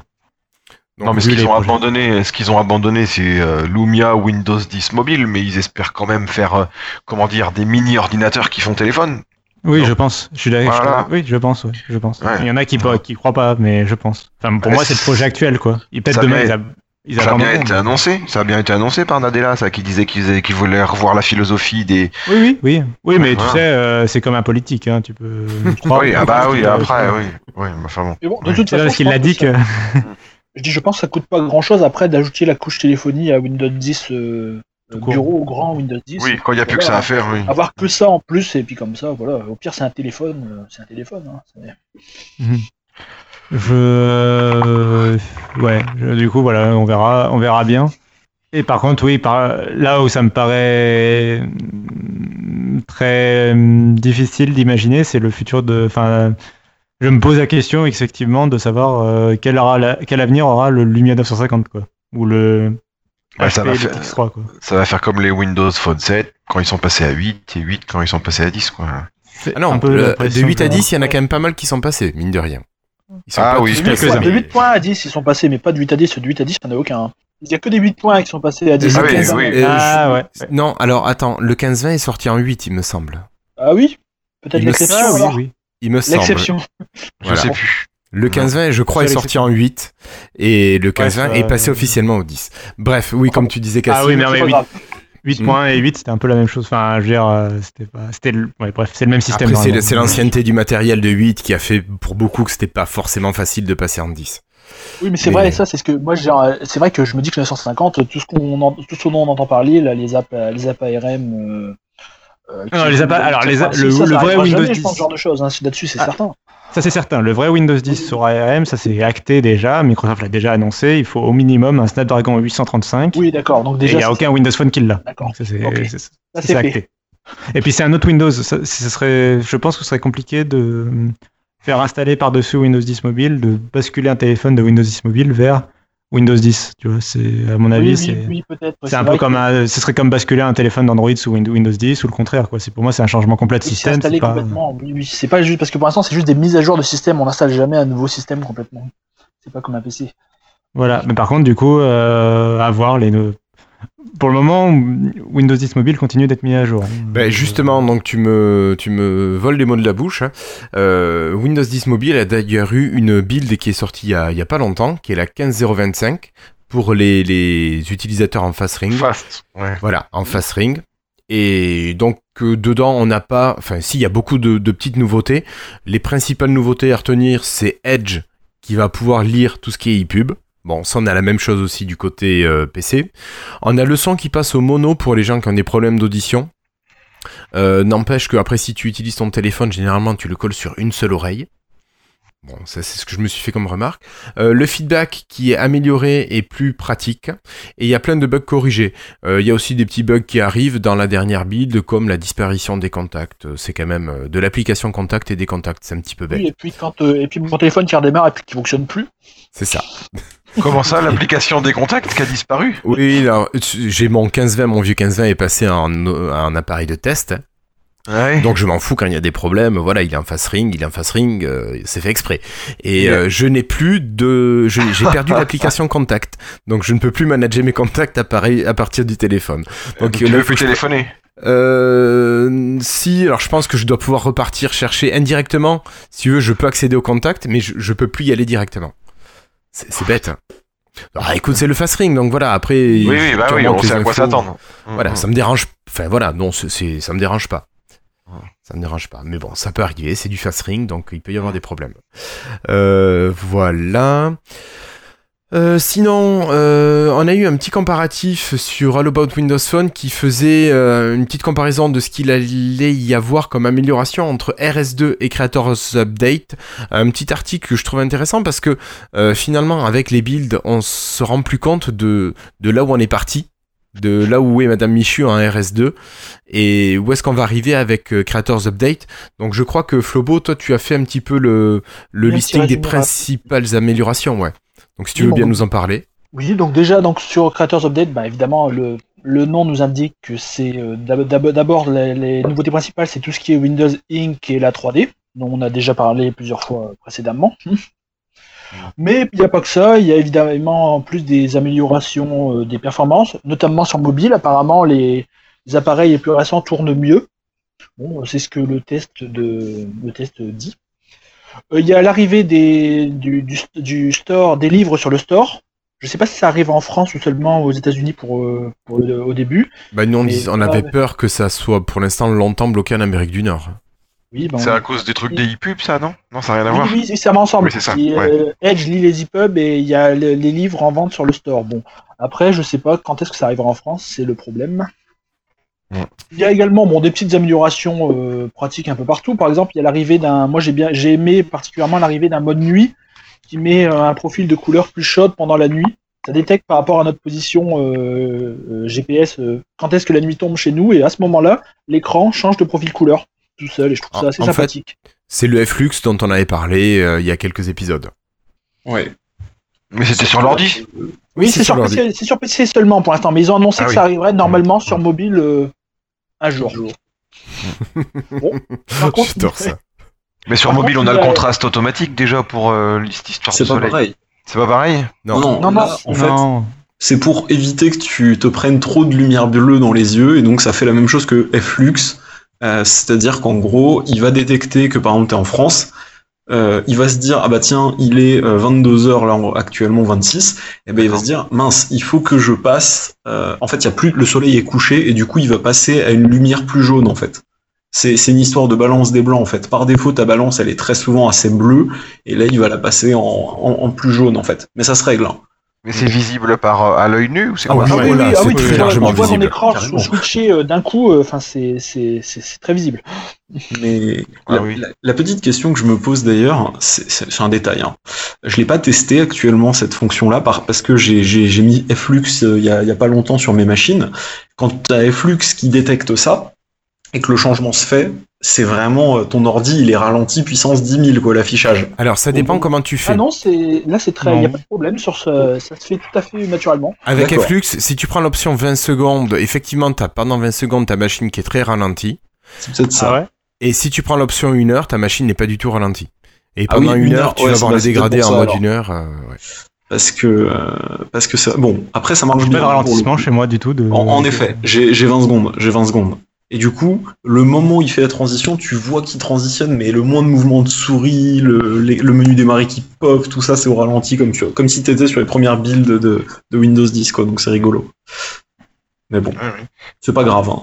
Non, mais c'est vraiment 20 secondes. Il suffit que pendant euh, 20 secondes, tu l'utilises pas et euh, tu t'en Ah rends oui, pas oui, compte. non mais c'est sûr. Non mais c'est ça, c'est l'histoire de, de 20 secondes, une heure. Parce que Là, le, le changement prend 2-3 secondes grand maximum hein, avec, avec le avec la version Microsoft. faudra que je teste, Et- mais j'ai c'est plus graduel. En plus, vous voyez, ça change pas d'un coup, c'est graduel. On voit le le- les couleurs changeaient petit à petit. De toute façon, tu le vois hein, quand tu. Enfin, il suffit que tu inclines très légèrement ton écran d'ordinateur si t'es pas habitué, et tu vas le voir que, que, que t'es passé d'un truc un peu bleu à un Ah truc oui, mais carrément. ça, se voit, ça se voit clairement. Moi, par exemple, là, le blanc, le blanc de la, ma page, Il est jaune. Il, est jaune. Il est jaune. Ouais. C'est ça. Ouais, mais ça dépend à quel point t'es habitué à, à Mais gérer c'est des pas balances moche. C'est pas moche. C'est un peu ça- moins beau. C'est un peu moins beau. C'est un peu moins beau, moins ouais. beau, mais honnêtement, quand je, le, quand je le désactive, j'ai l'impression que ça explose les yeux maintenant. Exactement. Parce qu'après tes yeux sont habitués à. Et ça se télécharge où ce truc là C'est un exe C'est quoi? ça se- Oui, oui, ça c'est dans la dernière bulle, c'est arrivé. euh, C'est une option de Windows. Maintenant, c'est dans le, les, les build insider. Mais sinon, mets, mets Flux effectivement sur tes Mais autres quand t'es pas, ouais voilà, quand t'es pas insider, tu fais comment? Tu vas sur Tu mets Flux f.lux. pour l'instant. f.lux Attends. et tu vas trouver ton bonheur. C'est un truc développé par Microsoft donc. Non, Alors, pas du flux, non, pas du tout. tout. Flux, c'est un software qui existe sur Windows, Mac et Linux et qui à la base, enfin, s'est fait dégager. En fait, les premiers à avoir mis une fonctionnalité de ce type-là sur smartphone, ouais, bah Florentin était plus vite, c'est euh, c'est eux. Et sur Mac, et ils se sont fait dégager derrière puisque Apple a, a développé ces fonctionnalités-là ça, là derrière. Et Ça prend, ça prend beaucoup de ressources parce que moi la Surface non. 3 elle a pas énormément de ressources. Hein. Non, Non, non, ça beaucoup. prend rien. Il faudra que je teste voilà. alors. Parce que c'est bizarre parce que j'ai l'impression à chaque fois qu'on en parle, je me dis, je me dis, oh mais de toute façon moi je, je suis pas gêné par mon écran d'ordi ni par mon Tu téléphone. t'en rends pas compte En fait, Ah ouais. Oui, voilà. les- Moi, je pensais pas que ça me servait. J'avais jamais utilisé avant votre. Je sais comment vous l'appelez déjà, ce que vous disiez euh, Flux. Flux, Flux, je l'avais jamais utilisé avant. Moi, je j'avais jamais pensé à changer le profil des couleurs. Et là, depuis que j'ai activé ça, je me dis, j'aurais dû le faire depuis bien longtemps, en fait. Oui. Parce que, ça, en fait, la lumière bleue, bon, elle est un peu nocive pour les yeux, et puis surtout, elle, elle ne favorise pas l'endormissement. C'est-à-dire que déjà, les écrans. ça, Elle est pas nocive pour les yeux, c'est juste qu'elle est. Un petit peu, hein. Bah écoute, euh, a priori Non. non. Non, Je non, a pense priori, pas. a priori c'est juste mauvais pour l'endormissement. Voilà, Chez cas, certaines pour personnes. l'endormissement, ça c'est sûr. Non, mais même, non, mais c'est euh, en dehors de, le- de, de, de, de l'endormissement, parce que ça, ça fait très euh, t'y crois ou t'y crois pas. Enfin, ça fait Oui, un peu, oui, c'est euh, pas faux. mais Je suis assez l'impression que c'est c'est un truc un peu placebo. voilà. Euh, oui, ça fait un peu placebo. Euh, le truc qui est, enfin moi, qui est un effet euh, complètement réel, enfin c'est que tu te, t'as les yeux qui fatiguent moins en fait. euh, Oui, mais c'est ça. Oui, enfin, c'est lié. Oui, Non, mais c'est lié, oui, non, mais je dis c'est c'est- Quand je dis c'est nocif, ça veut pas dire que tes yeux ils vont. Ouais, c'est mal formulé ce que j'ai dit, mais Non, mais c'est vrai que c'est pas, voilà, c'est juste Oui, que t'as moins mal aux yeux quand tu regardes l'écran le fatigue soir. moins l'œil. Tu sais, le, le soir, je sais pas si, enfin, je pense que c'est pareil que vous comme moi, quoi. C'est euh, si vous êtes dans une pièce complètement dans le noir et que vous regardez un écran Moi, je allumé, peux pas ça faire fait, ça. Voilà, ça vous fait plus mal aux yeux que si la pièce est allumée et que l'écran est allumé déjà. Ah Et bah puis, oui. euh, bah voilà. Et euh, bah ça, ça, et derrière, si en plus tu rajoutes Flux derrière qui jaunit l'écran et qui enlève les lumières bleues, euh, bah c'est encore, ça fait encore un effet euh, supplémentaire sur ça. En fait, c'est que ça te fatigue moins les yeux. Les yeux Ouais. Mais moi personnellement, je peux pas. J'ai les yeux beaucoup trop sensibles. Déjà, quand je sors dehors d'un endroit intérieur et je sors dehors, ça me, ça me défonce les yeux sur le coup. Donc, Voilà. Mais bon, Mais j'espère- Mais T'as eu, ta- coup- t'as eu ta dose de sang quand même aujourd'hui. ma dose de sang. bah oui, tu es un vampire. Mais pourquoi? Bah, parce que tu déjà quand tu sors à la lumière, déjà quand tu sors, à la- quand tu sors de l'or à la lumière, déjà tu souffres apparemment. Mais non, mais si, si par exemple, tu vois, tu sors d'un souterrain, tu t'es, Oui, enfin oui, un oui. souterrain éclairé, mais et tu vois ton reflet dans- naturelle, ça, ça. Enfin, Oui, non, mais après je moi, je suis très sensible, donc euh, c'est pour ça. Je comprends pourquoi des fois, euh, quand on était au Tech Days ou à Ah oui. Rennes, il fallait t'inviter à rentrer en fait pour que tu puisses rentrer dans la pièce. Ça, tout s'explique maintenant. C'est ça. C'est ça. D'ailleurs, pour revenir sur, le, pour revenir sur la, la, la nouvelle fonctionnalité, quelque chose par contre que, enfin, qui me gêne un petit peu, c'est que moi souvent j'utilise mon PC pour regarder un film le soir, et quand ça change pendant qu'on regarde un film, ça fait un peu bizarre, je trouve. Vous voyez, je me demande s'il ne devrait pas avoir un truc qui détecte qu'on est en train de regarder une vidéo, quelque chose Ah comme oui. ça, pour euh, activer, ouais, mais- désactiver tout seul. Ah, du coup sur les films ça doit rendre pourri quoi. Mais- Ouais, ça fait, ça fait très bizarre. Ça, On regarde un film, jaunit d'un coup, le l'image. soleil, euh, puis d'un coup ça passe en mode nuit. Je suis, oh bah mince. Alors après, après euh, Da- David comme enfin, je sais- vous le savez sûrement, mais ça peut se régler, hein. Même sur Flux, Oui. tu peux le régler. Après, clairement, si tu descends que de 200 Kelvin, alors les Kelvin, c'est l'unité de. De mesure de la lumière, de la ça. chaleur de la lumière. Merci beaucoup. Euh, si, si tu descends, par exemple, la, la- la lumière en général, enfin la, la, la température de couleur en général émise par la lumière du jour, c'est 6500, 6300 Kelvin, si ma mémoire est bonne. Et les écrans d'ordi sont calibrés à peu près là-dessus. Euh, si tu descends qu'à 6000 ou à 5800, tu vas pas avoir une très grosse différence, mais par contre, ça va beaucoup moins te, te soulager justement l'œil. Donc il faut quand même que tu descendes vers des 3002, 3005 euh, en température de couleur.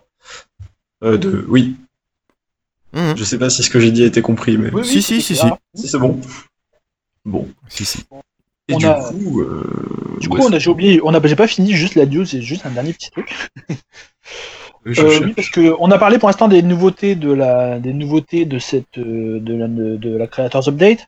Par contre, il y a une fonctionnalité qui disparaît, c'est la fonctionnalité des App Corner. Je me souviens plus comment ça s'appelle en français, parce que moi, j'ai tous mes appareils en anglais. Euh, le coin, pas le coin des enfants, euh, le. Oui, c'était bah, quoi chose, des apps, je C'est- crois. c'est C'est pour donner- oui. C'était pour donner son téléphone à quelqu'un d'autre. euh, On est, Ouais. en- et on, donc on avait, il est- le système était restreint à quelques applications, comme ça, bon, il n'avait pas accès boîtes aux données personnelles, des choses comme ça. Et bah ça, apparemment, c'était pas très peu utilisé, donc euh, Microsoft a décidé de le supprimer. Comme le Oui, Kids bah, Corner, hein, il n'y a plus de Kids Corner de toute façon. Oui, Non, oui, bah ça Bah, en fait, supprime- hein, il y a- oui. Ah. en fait les fonctions qui sont propres à Windows Phone en fait. qui étaient- Oui, parce que ça Oui, les pas sur Windows. je pense. C'est vrai. Bah, et j'étais des fonctionnalités que je trouvais super et comme le dit Florentin sur le chat, effectivement, qui utilisait ça? Moi personnellement, je ne me suis jamais servi ni Non, du Kids. Corner Moi, ça ni déjà du coin des applications. Si le Kids Corner, j'ai dû le faire une fois ou deux, mais voilà. Et puis, Au tout, au tout ce que je trouve En que six ans. trouvais pratique avec le. Enfin, ça dépend après, mais si t'avais, je sais pas, par exemple, regarde, bon, c'est un, c'est un cas très spécifique, hein, mais une personne qui va en réunion, ben, tu vois, plutôt que de défaire tout ton écran d'accueil qui était super personnalisé, tout ça, ben, tu vas plutôt te mettre un, un coin des applis où t'as que Office et tes mails. Ou alors, euh, quelqu'un, moi, je faisais de la photo à l'époque avec le 1520 et le, le 900, non, pas le 930, le, le 9... 920 920, Ouais. possible. et, et je m'étais fait quand je quand je me faisais ça, je me mettais un j'avais un coin des applis avec les applis photos genre ProShot, tout ça, galerie et comme ça ça allait plus vite. Mais bon, c'est pas un truc euh, indispensable mais bon. Après je pense que ouais, c'est pour pourrait revenir peut-être un jour euh, avec euh, sous une En autre unifié, forme. possible. euh, Sur un autre bureau, par exemple. Voilà. Ou une application. Ou une Ah, gestion bah, multi-utilisateur sur Windows mobile. C'est ça. C'est pas impossible. En scannant ton iris, il va voir que hop, Bah, t'es un tel, donc ah. euh, je cherche tel bureau. Tout à l'heure, on parlait de l'avenir de Windows 10 Mobile. Si demain l'avenir de Windows 10 Mobile, c'est qu'il soit, qu'il n'existe plus et que le vrai Windows devienne compatible avec ARM, Ah oui, etc. sur Il y smartphone, le vrai Windows a le système de session, par exemple. Oui, c'est vrai. clairement. Donc il n'y a pas besoin de se prendre la tête et de mettre le reste. Et comme ça on pourra monter encore plus haut. C'est ça. Voilà. Euh, bon, d'autres choses à rajouter, Flobo? Non, je pense qu'on a fait le tour. hein. Moi, j'ai pensé à une fonction, euh, une nouvelle fonction dont on n'a pas parlé. euh, T'as oublié de nous dire qu'on aurait Paint 3D. Ouais, j'ai dit au début que tout ce qui était 3D, c'était. Ouais, mais il y a Paint quand même. 3D. Et d'ailleurs, euh, bon, il était à l'origine dans les builds Insider, ils avaient remplacé entièrement Paint 2D Ouais. par Paint 3D, mais depuis peu, ils ont remis Paint 2D. Maintenant, il y a les deux et il y a le choix. Donc, ils se sont peut-être dit que bon, il fallait mieux euh, faire une transition plus en douceur que remplacer le Paint que les gens y connaissent depuis des années d'un seul coup par le nouveau Paint en 3D. L'effet Windows 8. Ouais, Peut-être ça aussi. Ouais. Ouais. Bah, c'est comme Internet Explorer et Edge. hein, y a, je veux dire, Ah oui. Ouais, enfin, sauf qu'Internet Explorer, faut aller le chercher quand tu installes un nouveau Windows 10. Oui, mais il est encore là quand même. Si tu tapes Internet Explorer. Ouais, ouais, ouais, mais je veux dire, t'as quand même le petit Oui, bleu qui est en bas ouais. sur la, Bah, la barre des tâches. Ils ont laissé, pour l'instant, pour l'instant, ils ont laissé le défaut sur Paint 2D. Donc bon, je sais pas si ça restera dans la version finale, mais l'éditeur de par défaut de Windows c'est Paint 2D encore. Alors, euh, on a Sylvain qui nous rappelle que Edge aussi a des mises à jour euh, qui sont assez importantes entre la version Redstone 2 et la version Creators Ah, Update. oui. Alors, est-ce que tu peux nous en parler, Florian? Toi qui Oui, l'utilises. J'avais oublié. Donc maintenant de mémoire euh, sur Edge, il y a une des améliorations pour gérer les onglets, c'est-à-dire qu'on peut en- on peut mettre des onglets de côté pour les sauvegarder pour plus tard et les rouvrir euh, les rouvrir quand on en a besoin. Et tu peux aussi, euh, tu peux aussi, bon ça c'est moins intéressant je trouve, mais tu peux aussi afficher tes- l'aperçu de tes onglets en plus grand pour avoir une vue, une vue de la page. Ah, j'avais pas vu ça. D'accord. C'est à côté du petit plus, t'as une flèche qui descend. Ah oui, Et- ah oui, jamais vu cette flèche, ça marche, c'est vrai. D'accord. On découvre des choses. Bon, ils ont rajouté quelques petits trucs à l'installation hein, dans la nouvelle build. Ils ont rajouté, alors je sais pas si vous les avez, mais moi j'ai portail de réalité mixte, ce genre de choses. Ah oui, oui, mais ça c'est euh, Oui, c'est pas c'est les options. J'ai aussi View 3D Preview, que j'avais pas. Mais ça, ça fait un moment que c'est là. Ah bah moi ça apparaissait pas sur les anciennes builds. Bon. Bah c'est un bug. Non, mais t'avais pas pu les télécharger de- encore. Tout ça, ça vient Ah, de c'est ce peut-être ça, euh, c'est ma connexion. C'est ça. Et découvrir la réalité mixte. Montons plus haut dans les nuages. Oui, c'est vrai. euh, Sylvain nous dit qu'ils ont refait la out of box experiment, ce qu'on voit lorsqu'on allume son PC Windows pour la première fois Maintenant, il y a Cortana Oui, tout à fait. qui, qui peut, qui peut, euh, peut pas être qui peut activé si aider pendant l'installation de Windows. On peut- Ouais, et puis même, ils ont refait complètement l'interface qui est vachement plus travaillée qu'avant, quoi. Avant, c'était oui, moche. enfin, ils ont, oui, oui, ils ont refait, enfin, ils ont refait juste la partie dans Windows. hein. Si on installe une clean install, Oui. euh, celle-là, elle est encore, euh, c'est encore l'ancien. Euh, oui, oui, mais euh, oui, c'est euh, l'out of the box experience, c'est vraiment le, c'est une fois que Windows est installé, la fin. la C'est première la fois qu'il démarre. Et donc, euh, par exemple, c'est quand tu achètes un PC portable, c'est la première fois qu'il démarre. Euh, c'est là où tu es invité à rentrer ton compte Microsoft, par exemple. Et donc, avant, justement, le compte Microsoft, quand on t'invitait à la rentrée, c'était une petite fenêtre sur la gauche, un peu toute pourrie, euh, écrit un peu en Time New Roman. euh, le mec, il a fait ça en 2-2 vite fait avant le café, quoi. Et là, ça y est, elle est vraiment travaillée, l'interface. elle est bien travaillée. enfin voilà, ils ont refait l'expérience pour que ce soit plus clair pour les gens. C'est là aussi où il y a les nouvelles options de vie privée euh, qui sont plus claires à, à configurer, qui sont plus simples à comprendre. Donc, euh, donc voilà, c'est très bien. Tu l'as testé, toi, la, le nouvel euh, OBE Non. Non, bon, bon d'accord. J'ai fait à partir des screenshots et des vidéos. Non, non, mais moi voilà. bon, ça Juste faire une euh, clean install de, de Windows pour ça, bon, c'est ça fait beaucoup. Oui, voilà. Ok. Euh, merci Flobo pour ces présentations. Bon, pour continuer, juste bon, très rapidement, Microsoft continue d'investir au niveau de l'éducation et va lancer, enfin lance un programme, alors surtout, je pense en Amérique du Nord, mais pour les classes et pour euh, Empower the Students. Euh, voilà, Empower, c'est le terme de Nadella et Microsoft le reprend. Euh, voilà, donc toujours, comme on disait déjà il y a 15 jours, beaucoup, beaucoup, beaucoup de choses pour l'éducation et ça continue. Euh, si on quitte l'éducation et qu'on passe à l'école des fans, pardon, euh, à euh, le au groupe des fans pour Microsoft, vous avez peut-être vu que Microsoft avait lancé, comment ça s'appelle, House of Fans. Euh, pour les, les personnes qui sont fans de, de Microsoft, donc un petit programme pour lequel, euh, dans lequel vous pouvez hum, euh, vous inscrire pour avoir plus d'informations, pour avoir plus de liens avec Microsoft, pour peut-être tester des produits, des services, ce genre de choses. Vous vous êtes inscrit, vous, à House of Fans? On peut tester des Lumia Je l'ai fait cet après-midi. Bon, après, on verra ce que ça donne. Voilà, si t'es sélectionné. Cassim, tu t'es pas inscrit? Euh, non, pas encore, mais je vais le faire. Euh, Vite, c'est jusqu'au 13 février, je avant crois. le 13. Faut le faire Ah avant oui le 13 février, oui. Ouais, Ah, c'est cool. Ouais, faudrait faire ça. oui, oui. Bon, ça prend 5 minutes, à juste. hein. J'ai envie de tester des bandes, des Lumia puis des Surface 3, moi, donc. euh, Ouais, tu pourrais Ah, tester les moi, j'ai envie de Surface 4. tester le- Ouais, j'ai envie de tester le Surface Phone perso, mais. bon. Mm. Ouais, ça, c'est truc. d'accord. Le garder simplé, surtout. Ouais. Moi, je teste des trucs que je peux acheter, moi, autrement, non. D'accord, ça marche. Oh, sinon, tu gardes après. Oui, Oh, bah, dans le Ouais. même temps, du coup, le Surface Studio, par exemple, euh, ça m'embêterait pas de le tester et de le garder. Je sais même pas où je D'accord. la mettrais, mais oui, je trouverai une place. Oh oui, oh, ça- On va se forcer un petit peu, on ferait de la place sur un meuble, ouais. Ouais. Ok, bon, ça marche. Euh, donc n'oubliez pas, avant le 13 février. Pour continuer, une petite actualité hardware pour vous annoncer que les tablettes ont la cote côté Microsoft. Qui c'est qui est en train de rajouter des news dessus? C'est toi, Florian? Oui, c'est moi. Ah bah écoute, vas-y. les, oui, les, il y a une progression de 19% donc de la part de marché des tablettes Windows, parmi, parmi les tablettes seulement, hein, si on regarde que les tablettes. Et donc on a aujourd'hui 10% des tablettes qui sont sous Windows contre 12% sur iOS, donc c'est pas mal, c'est quand même par rapport aux iPads. Donc le reste c'est sur Android qui écrase quand même le marché, mais euh, ça montre quand même qu'il y a une petite percée pour les tablettes sous Windows 10, on se rapproche du, des, des parts de marché d'Apple. Donc de ce côté-là, même si au niveau des téléphones ça marche pas très bien, au niveau des tablettes ça a l'air de se porter assez bien Windows. Bah, Oui. c'est très- c'est int- c'est super intéressant euh, le marché des tablettes parce que c'est vraiment un marché euh, très spécial euh, qui suit pas du tout euh, la même trajectoire que le marché des smartphones euh, alors que c'est pourtant ce qu'on pensait quand Apple avait présenté l'iPad et que Android avait tout de suite suivi derrière. Euh, les tablettes Android ont vraiment perdu énormément, enfin elles, conservent des parts de marché mais elles ont énormément perdu en, disons en image de marque. Les tablettes Android aujourd'hui, souvent c'est des tablettes très entrée de gamme. Ça va vraiment être les produits les plus accessibles du fabricant.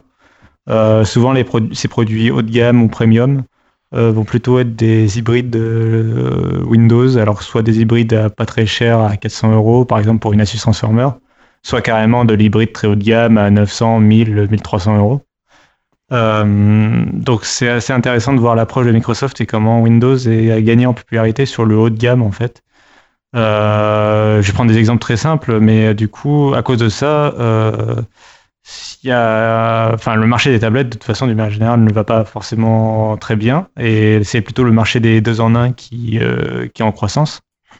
Et quand on regarde les, les tablettes Android un peu haut de gamme, bah déjà, il n'y en a pas énormément. Euh, en fait, je suis un peu incapable d'en citer à part la Galaxy Tab de Samsung. Et la Galaxy Tab de Samsung, ils la renouvellent tous les un an et demi, deux ans, quoi, parce que euh, parce que là, elle se vend pas tant que ça et parce que euh, le, le marché va plus lentement aussi. Les gens renouvellent pas leur smartphone, euh, renouvellent pas leur tablette aussi souvent qu'ils renouvellent un smartphone. C'est saturé, ouais. Et du coup, ça s'est très vite saturé en fait. Et euh, voilà, les gens attendent, les gens attendent 2, 3, 4, 4 ans, euh, 5 ans avant de changer de tablette, alors qu'ils changent de smartphone tous les euh, 18 mois en moyenne. Ouais. Euh, à cause aussi des forfaits, hein. c'est les forfaits qui nous ont habitués à, ça, mais euh, voilà. Donc c'est assez intéressant. Et voilà, Android, donc on verra à la fin, là, la fin du mois, dans deux semaines, trois semaines à peu près, il y a le Mobile World Congress à Barcelone avec les présentations de smartphones et de tablettes. Euh, on devrait avoir des nouvelles tablettes euh, à la fois sous Android et sous Windows justement. D'accord. Et des tablettes euh, en convertible ou des tablettes uniquement tablettes? Bah, quand elles sont Ouais. sous Windows, souvent les gens vont avoir tendance à la- les fabricants vont Convertible. plutôt avoir tendance à sortir des convertibles parce que c'est la valeur sûre sous Windows, parce que tu as envie d'avoir un clavier et une souris sous la main euh, souvent. D'ailleurs, Mais euh, ouais, alors juste euh, à mon avis, ça sera quand même des tablettes first. Euh, je pense en particulier à la Samsung. Galaxy Tab Pro S2. Faut y Ça arriver. commence à être long, hein euh, qui est en fait une, vraiment une tablette. euh, c'est fait pour être une tablette. Que, par exemple, il n'y a pas de pied ajustable, euh, ça fait moins de 8 mm d'épaisseur, ça n'a pas de ventilateur, c'est léger, etc. Euh, et le clavier sera plutôt un clavier type, tu sais, clavier cover à la iPad un peu. Les trucs qui se replient là. Voilà, les claviers origami. Ouais. Du coup, c'est vraiment tablette first, quoi. si. C'est un, c'est un deux en un, mais c'est d'abord une tablette, quoi. D'accord. Non, mais Florian allait dire un truc, du coup. Je te coupe. Oui, non, mais c'était juste pour dire que la, la Yoga Book, du coup, elle est. Enfin, je sais pas si vous. la- les nouveaux Yoga Book. Oui, je crois que tu nous en as parlé l'autre fois. Celle où on peut écrire, euh, écrire d'un côté, non? Je sais plus. En fait, ouais, t'as un, t'as un clavier en fait qui se replie à 360 et le clavier il est en un retour haptique. C'est pas un vrai clavier avec des touches qui s'enfoncent. Oui, c'est un clavier virtuel. C'est celle Voilà. qu'on a vue à Paris. Non? Exactement. Et euh, du coup, Lenovo a annoncé que la première. Bon, c'est un détail, mais ils ont annoncé que leur, premier leur premier prix serait uniquement en Android sur Oui, cette. euh, c'est vrai. Il y a les 500 Et il y a en 100 Android euros et d'écart. si- Si Voilà. je dis pas de bêtises. Parce que c'est Android et j'imagine qu'ils payent. ben, enfin, comparé à Windows, ils payent pas la licence. Je sais pas. Franchement, je, je vois plus des renouvellements au MWC à mon avis que des vraies nouveautés très. Allez, écoute, c'est l'occasion pour qu'ils nous surprennent. Ouais. Il n'y a pas de raison. Le Yoga Book, c'était déjà un bo- une, bonne, une bonne surprise, hein, je trouve. D'autres choses à rajouter sur les tablettes ou on enchaîne? Enfin, on enchaîne, on va quand même rester un petit peu sur les tablettes. Euh, donc si on pense euh, tablette, on pense aussi Surface, euh, Surface Pro, Surface Pro 3 et 4. Et Microsoft propose des surfaces reconditionnées moins chères sur le store aux États-Unis. Alors j'espère pour certains que ça puisse arriver en, en France et en Europe. On peut avoir jusqu'à 220 dollars de moins euh, sur une machine, style Core i7, 256 Go, 8 Go C'est de sur la RAM. plus chère, c'est sur la plus chère, c'est ça là. Ouais. intéressant, C'est que c'est 220 dollars de moins sur la plus chère. Donc c'est pas si énorme que ça, parce que la Core i7 a 256 Go, euh, 256 de SSD et 8 Go de RAM. Je sais pas, je sais plus combien elle coûte, euh, combien elle coûte, mais elle est pas donnée. Non, non, vers 1600 je crois, si je dis pas de bêtises. Voilà. Donc, Euh, bon, alors, ce que Microsoft annonce, c'est que c'est une machine qui est garantie un an. C'est une machine qui est normalement à l'état neuf et qui est revendue dans une boîte neuve. Ap- après, c'est la- toute la question est-ce que ça vaut le coup de payer un petit peu moins cher pour avoir une garantie euh, deux fois euh, Alors, euh, à voir. C'est un débat, c'est un débat ça. Après, c'est les machines qui marchent quand même pas trop mal, mais bon, on n'est jamais à l'abri d'un pépin. Oui. Mais bon, juste à savoir que ça se fait. Bon, de toute façon, ça se fait pas pour l'instant en Europe, donc euh, la question se pose pas. Mais ça se fait aux États-Unis, donc bon. Ça pourrait être intéressant quand même, parce que quand tu veux une belle machine, ça peut faire la petite différence euh, qui te permet de craquer. Bon, on continue avec quelques applications avant de, terminer cette partie news et rumeurs. Euh, juste pour vous dire que Instagram euh, suit les mises à jour et enchaîne les mises à jour même avec plusieurs fonctionnalités qui arrivent petit à petit du monde euh, iOS ou Android. Donc micro, comment il s'appelle? Facebook n'oublie pas la plateforme de Microsoft. Voilà, quelques petites applications, pardon, pas des applications, des add-ins pour Outlook qui arrivent sur les smartphones. Donc Flobo, je pense que toi, tu as peut-être un peu plus regardé ça de près. Oui, bah, euh, on peut se rappeler que sur le nouvel, pour, pour ceux qui sont passés au nouvel Outlook, je pense quasiment tout le monde aujourd'hui, on a des petits add-ons en plus pour se connecter à d'autres services euh, directement, par exemple Wunderlist ou PayPal. Et, il y a maintenant, euh, Microsoft a ajouté un système d'add-in similaire sur Outlook pour iOS. Donc Outlook pour iOS peut maintenant se connecter à d'autres applications du téléphone comme Evernote, Giphy ou Microsoft Translator. On peut utiliser les fonctionnalités de ces applications dans Outlook directement. Et donc, Microsoft annonce que ces, cette fonctionnalité arrive, euh, va également être déployée sur les utilisateurs d'Outlook 2016, donc le client lourd, sur PC et Mac. Bon, j'ai pas très bien compris, parce que dans ce cas-là, je vois pas exactement, euh, je vois pas euh, bien à quoi elles vont se connecter. Et que ça va arriver également bientôt sur Android. Malheureusement, il y a, dans l'annonce, il ne parle pas du tout de la version Store Windows 10 mobile courrier Outlook. bon, j'imagine que ça arrivera là-dessus également, mais on ne sait pas quand. D'accord, donc bon, un petit peu dommage. Pour nous, en tout cas, oui.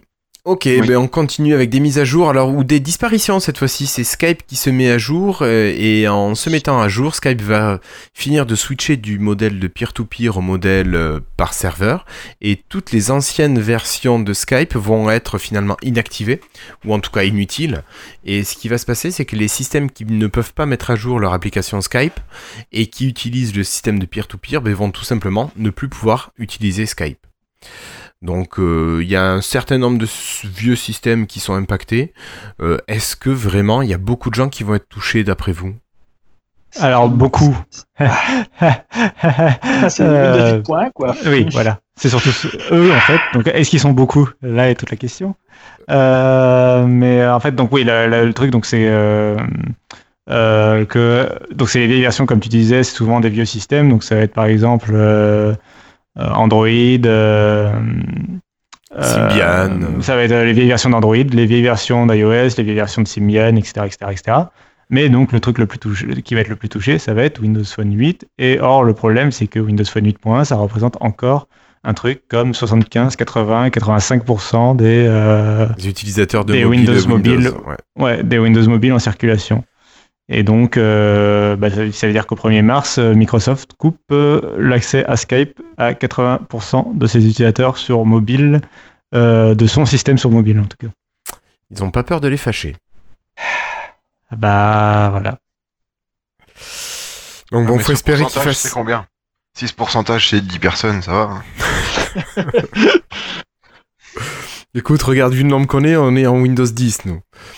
Mm. Et on représente pas beaucoup, donc ça fait peut-être au moins, pouf, 30 personnes. il, y a 14%, il y a 14% d'utilisateurs sur Windows 10 mobile. Hmm. Euh, alors il y a Sylvain qui pose la question sur le chat Windows 7, Windows 8, 8.1 PC aussi. Non, parce que les, les logiciels sont mis à jour. La version Store, j'imagine que oui aussi, mais bon, on s'en fiche. Euh, alors, ouf, euh, la version sur 8 ou 8.1, je crois que je sais même plus si elle a déjà pas été retirée. Ah oui, elle a été retirée déjà il y a un an. Elle demande de télécharger la version bureau, c'est vrai. Oui, voilà, donc, euh, donc elle est morte, morte. non, la version desktop de bureau a continué d'être mise à jour et donc, vu que Windows 7 est capable, c'est ce que disait Guillaume tout à l'heure, Windows 7 étant capable de mettre à jour son, son logiciel, bah, il n'y a pas de problème pour Skype sur Windows 7. Tu me diras, si l'équipe Skype proposait euh, une mise à jour de l'application pour les utilisateurs de Windows Phone 8.1, il n'y aurait pas de problème, ils pourraient continuer à utiliser Skype. Ouais, bah oui. Ils pourraient, mais bon. mais bon. bon. Après, sur ce coup-là, il n'y a pas que l'équipe Skype. Hein. Bon, euh, Microsoft a laissé une point un peu bon euh, mourir, mourir à petit feu là. Oui, je pense qu'il devait espérer que plus de gens passent à Windows 10. Après, vu que tous les appareils n'y passaient pas et qu'il fallait demander cette, ce passage de Windows Phone 8 à Windows 10 mobile, bon. Euh, si on continue euh, pour vous parler de Wonderlist et de, alors je sais pas comment on dit, Cheshire, Cheshire? Selshire Oui, euh, Cheshire. c'est Cheshire. Cheshire? Cheshire. Bah, c'est comme le, c'est le chat du Cheshire. C'est euh, comme dans, dans Alice. D'accord. D'accord. Bon, alors si vous m'en euh, parliez c'est toujours des peu- noms de lieux. C'est toujours des noms de lieux les euh, noms de code chez euh, Microsoft. D'accord. Alors, qu'est-ce que c'est tout ça qui se cache derrière, Cassim Ah, oh, oula.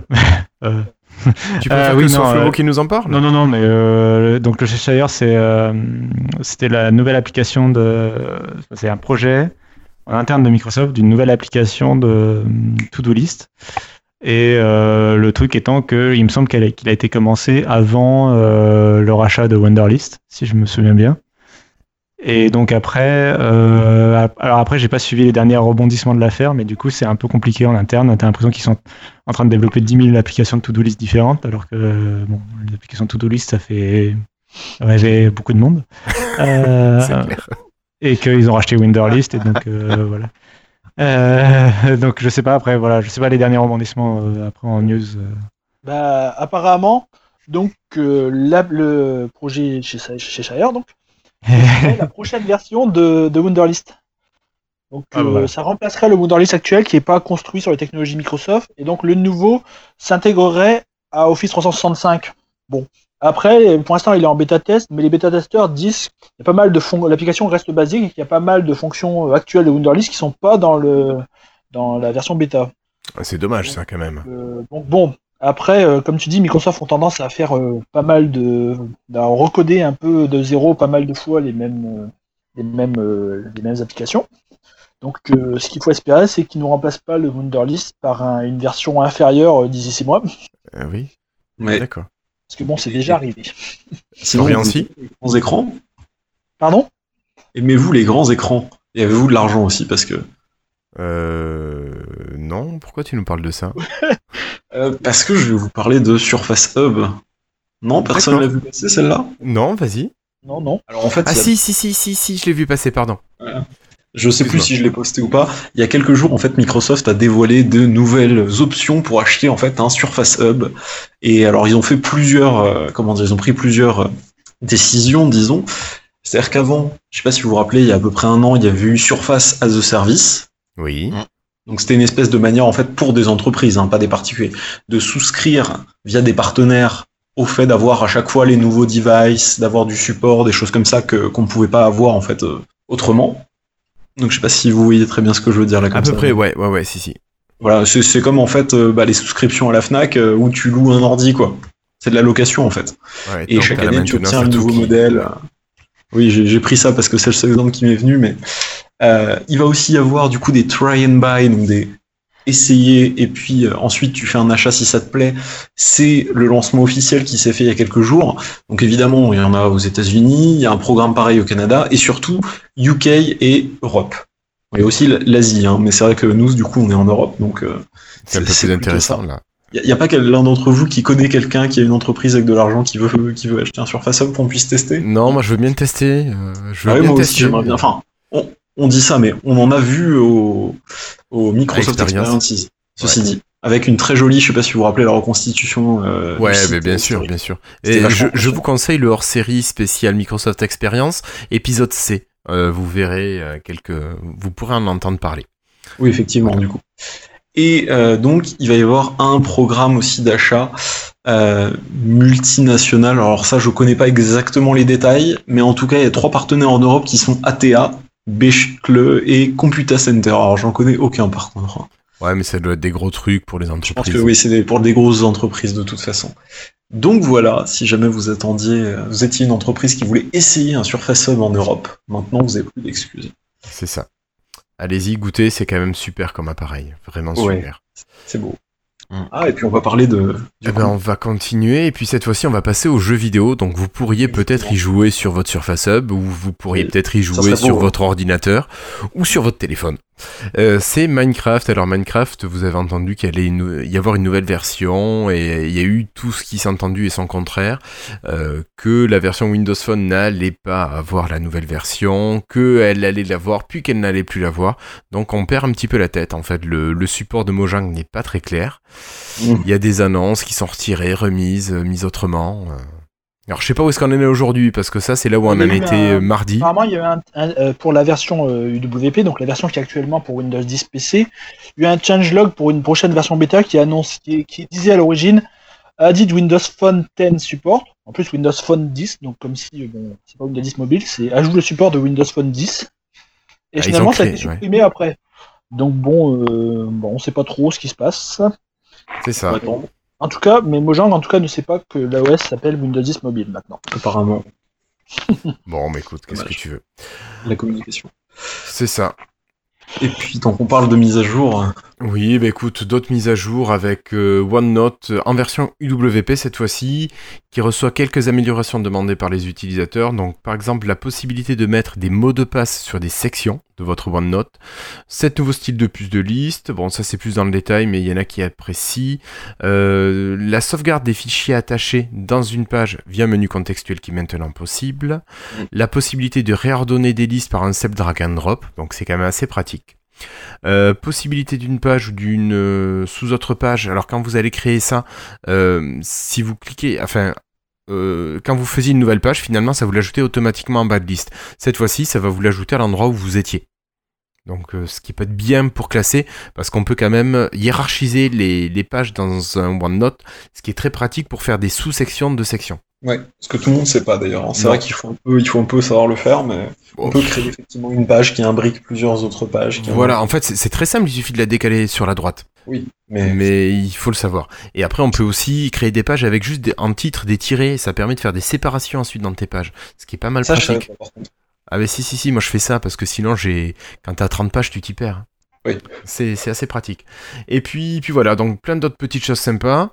Euh, voilà, donc euh, l'équipe OneNote qui, je pense, doit avoir le vent en poupe. Ça doit être une des équipes assez moteurs chez MS en ce moment. Je pense que depuis Surface, enfin là on en a déjà discuté, mais depuis Surface euh, Pro 3, de toute façon, ça a bien, Ça a super, super, super bien pris. bien marché, je pense. Ouais. Contrairement au cousin Sway, Euh, c'est Ah ça. oui. Qui prend un peu moins bien. Mais bon, Il prend moins bien. Bah, quand même, je vois de Non, plus ça- en plus de collègues qui l'utilisent. hein. Ah, t'as des collègues qui l'utilisent? Ouais, bah, alors pas des collègues de l'école, mais je vois des collègues professionnels qui utilisent Sway avec leurs élèves pour faire des petites présentations. Et euh, voilà. Après, Après, je, suis je suis beaucoup de MIE experts aussi, alors ceci explique peut-être cela. Euh, Oui, ça doit être. euh, Mais bon, voilà. Est-ce que vous voyez autre chose en news ou est-ce qu'on laisse la parole à David? Pour euh, Je disais juste- l'application je disais juste que. One- OneNote a le vent en poupe, c'est vrai, mais à mon avis, c'est surtout le cloud qui a fait que OneNote est devenu euh, Ah bah la puissant aujourd'hui.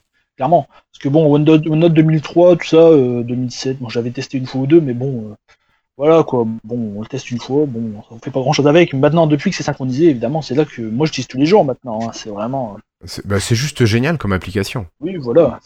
Euh, bon, bah écoutez, je pense que on va clôturer les news et rumeurs et puis on va passer au, à la présentation de l'application.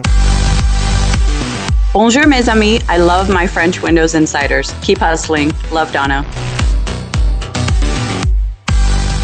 Alors avant de te donner la parole David, on va remercier nos derniers patrons. Merci à Peyo Boubou, Jérôme Tison et Armand Delesser. Merci à Christophe Maujoin, Guillaume Vendée, The Floydus et Patrick Béja. Merci à Yves Menou, Pierre, Philippe Marie et Denis Voituron en Belgique. Merci à JTEX92, Yad, Bastien, Nicolas Guret et Dermins.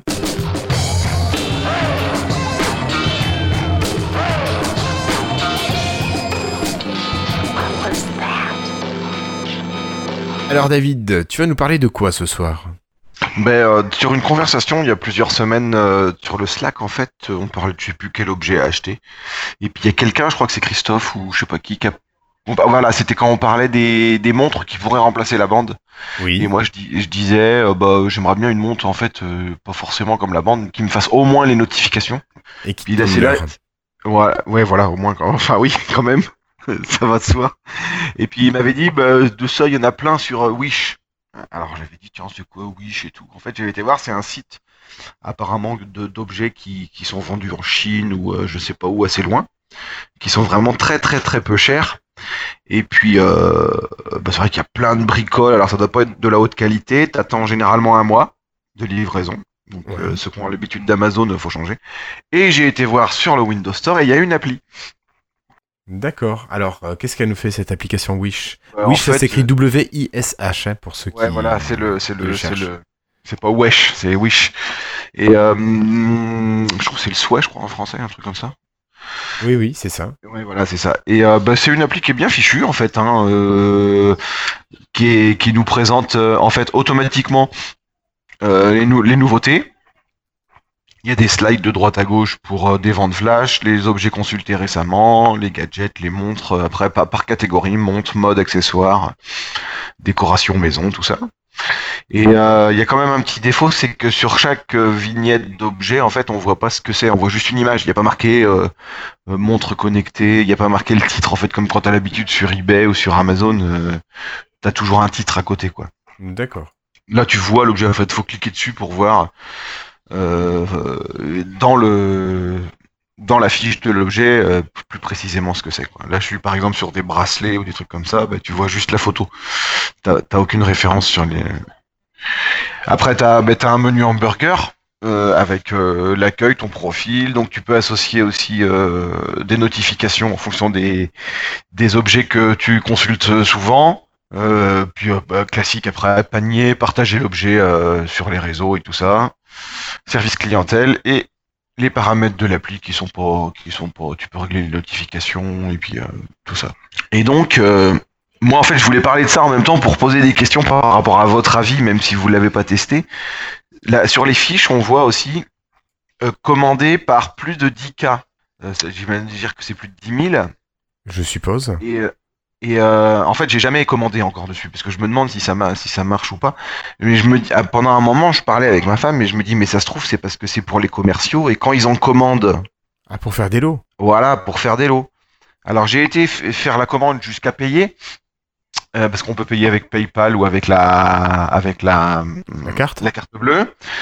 Et jusqu'au bouton valider le paiement, en fait, euh, j'ai jamais eu, euh, j'ai eu euh, le prix que j'aurais avec le prix de la montre, par exemple, à, un- à 11 euros plus les 4 euros de frais de port, euh, le, la fiche bilan de, de frais à payer, du plus euh, les transports et tout ça, et j'avais plus qu'à valider, genre euh, 11 plus 5 euros, euh, égale 16 euros, validé après après avoir être passé sur PayPal et tout. Donc je sais pas, j'ai pas validé.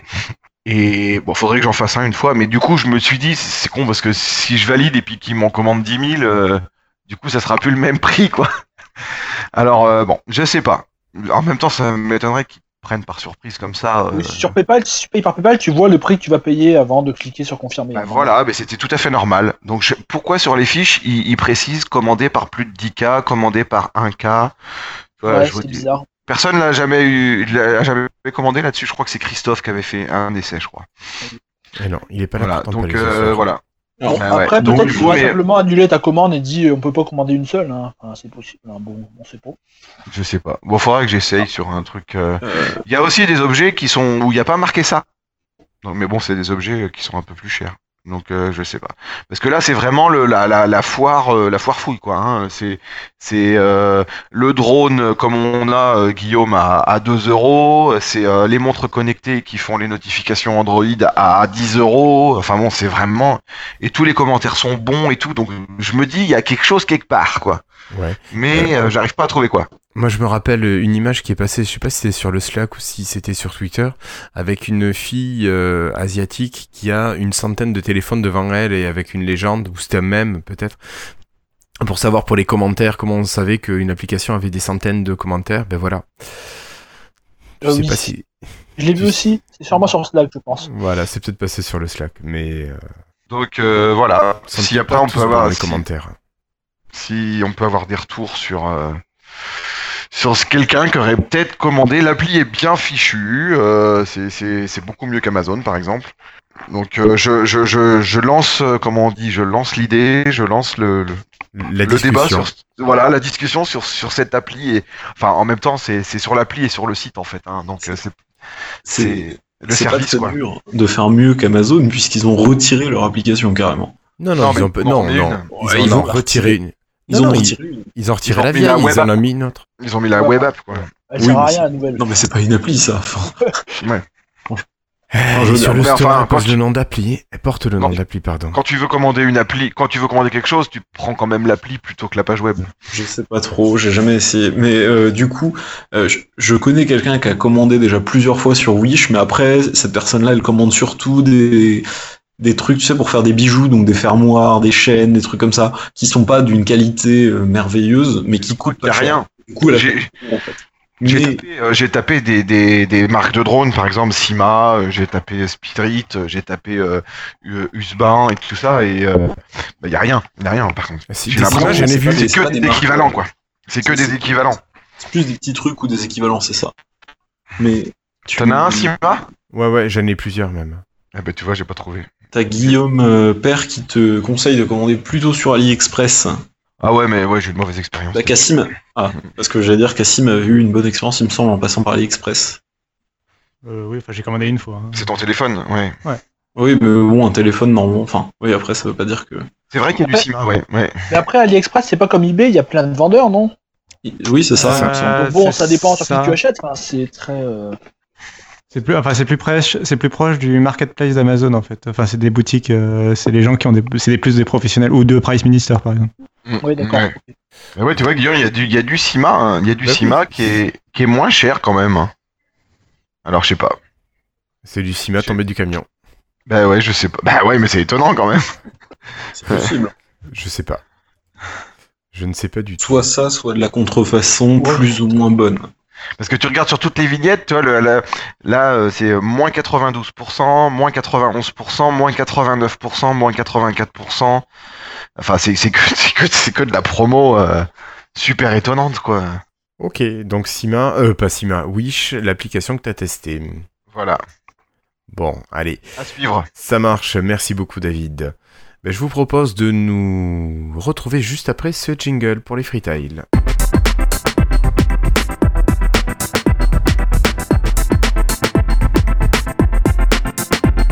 Alors pour les freetiles, moi je vais commencer avec un petit coup de cœur. Euh, J'ai craqué pour euh, l'édition, euh, une édition Blu-ray de, Retour vers le futur, donc Back to the Future, et que j'ai utilisé, enfin voilà, que j'ai regardé ces jours-ci, et c'était les premiers Blu-ray finalement que j'ai essayé, après avoir galéré un petit peu pour les lire sur PC.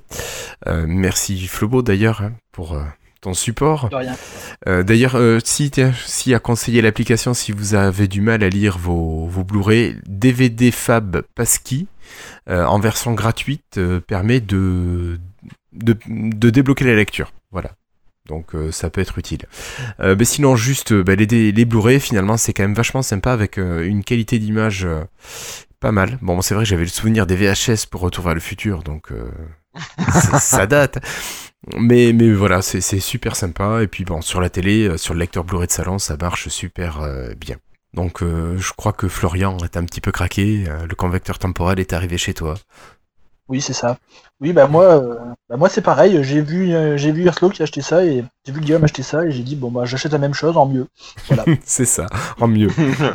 Ouais. donc, Tu nous as appris quand même qu'il y avait une série animée euh, Retour vers le futur. Oui, il y a une série animée. Bon, elle Ah est bah pas oui. géniale. C'est une série pour enfants, hein, mais bon. de l'époque, oui. Ouais. Ça fait. Euh, bah, c'est en fait c'est la suite avec euh, les gamins. Oui, c'est la suite. Oui, C'est ça, avec Jules Jean Verne, Doc ouais. revient vivre dans les années 90 à Île Valley avec Marty. Sauf que bon, apparemment elle était pas terrible. terrible. Non, il y, a- il y a un ou deux épisodes qui valent le coup quand même parce que je me souviens un par exemple qui montre pour ceux qui connaissent comment Doc a vécu euh, dans les années euh, comment qu'est-ce qu'il a fait avant de construire le train quand il était coincé avec Lara dans le euh, dans, dans- Dans le Far West. Far West voilà enfin bon. il y a quelques épisodes sympas mais bon euh, la grande majorité c'est c'est En vraiment fait, c'est du fan matériel. Ouais, je suis pas sûr, non, c'est vraiment à Non, destination des enfants quand même. Non, non, euh, mais bon on va dire qu'il y a un ou deux trucs qui ont, qui- où ils ont réutilisé je pense des des des informations qui viennent des scripts des films euh, pour faire Mm. deux trois trucs intéressants mais la majorité c'est un peu du n'importe quoi Moi, j'ai vu que le premier et ça m'a pas donné envie d'aller voir les autres. non, clairement pas. C'est c'est pas génial. Hein. pas- ouais, J'ai eu très peur pendant une seconde, je crois que tu, parlais, tu me disais que tu avais vu que le premier film. non, non, pas envie d'aller voir les autres. non, non, non, non, non. Alors, tu vois, par exemple, euh, Back to- euh, Retour vers le futur, je- c'est vraiment une trilogie qui a été pensée, je pense, vraiment à la base. Oui, oui, oui. C'est vraiment pensé pour que les trois fonctionnent en même temps. Ah bah, Et ça n'a d'ailleurs, pas, le- été, euh, et- pas été rajouté derrière. hein. Non. Bah, D'ailleurs, le 2 et le 3 ont été tournés en même temps, il me semble. Donc, euh, Oui, mais c'est fortement du tout, en possible. fait, hein, vous savez. Non, ils ont pas été tournés les uns euh, tous Non, en même temps. de- le premier, Non, non, le premier n'a pas été tourné euh, en pensant au 2 ou au 3. hein. Ils ont Ah ajouté la, ils ont, ils ont mis un, ils ont mis une fin où ils s'envolent vers le futur comme ça, juste pour le fun. hein, et c'est, bah, c'est dit dans les, Mince. dans les bonus du Blu-ray d'ailleurs. Ah, je l'ai pas encore regardé. Et donc ils ont, euh, justement ça les a fait chier parce que lorsqu'ils ont commencé à faire le 2, ils ont emmené, ils avaient emmené Jennifer dans la voiture avec, et ils en voulaient pas. C'est pour ça qu'ils l'endorment tout de suite au début du 2 lorsqu'ils arrivent dans le futur. Ah oui. L'actrice a changé. hein. Oui, en Entre plus, le- ouais. ouais, alors ça, c'est autre chose, mais c'est un autre problème. Oui. Oui, mais. Euh, non, je veux dire, c'est pas, ça pas, pas un rapport, mais c'est que l'actrice avait un problème. filmés en- Le 2 et le 3 ont été filmés en une seule fois, oui. C'est pour ça d'ailleurs que dans la, à la fin du 2, t'as une bande d'annonces directement pour le 3, Oui. ce qui est très très très très étrange. C'est étrange, hein. Ouais, ouais. Ça a toujours fait bizarre. hein, je- Ouais, mais à l'époque, on pouvait garder secret un film pendant plusieurs mois. Ouais, c'est ça. Ne fuitez pas. Ça a bien changé depuis. Mais bon, voilà, donc euh, super film et j'ai retrouvé des, ben, j'ai retrouvé des super trucs que j'avais oubliés depuis le temps que je l'avais vu et Cette BO aussi, quand même.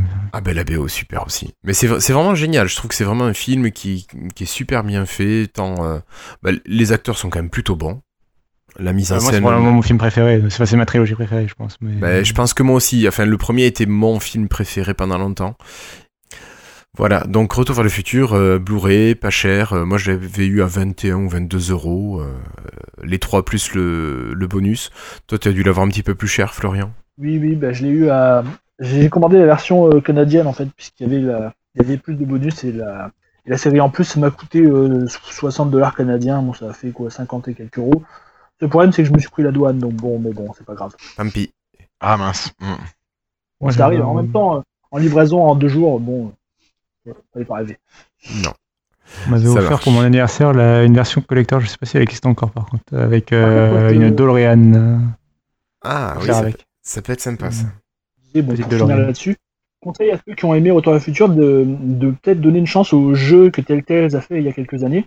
Bon, c'est c'est pas un très très grand jeu, mais ça donne. euh, il a été fait avec les scénaristes, euh, avec euh, Bob, Bob Gale, donc qui a fait, qui était scénariste du film. Et pour lui, il dit, très, il dit clairement que c'est s'il avait écrit un Retour vers futur, un Retour vers le futur 4, ce serait ça. Ce serait quelque chose comme ça.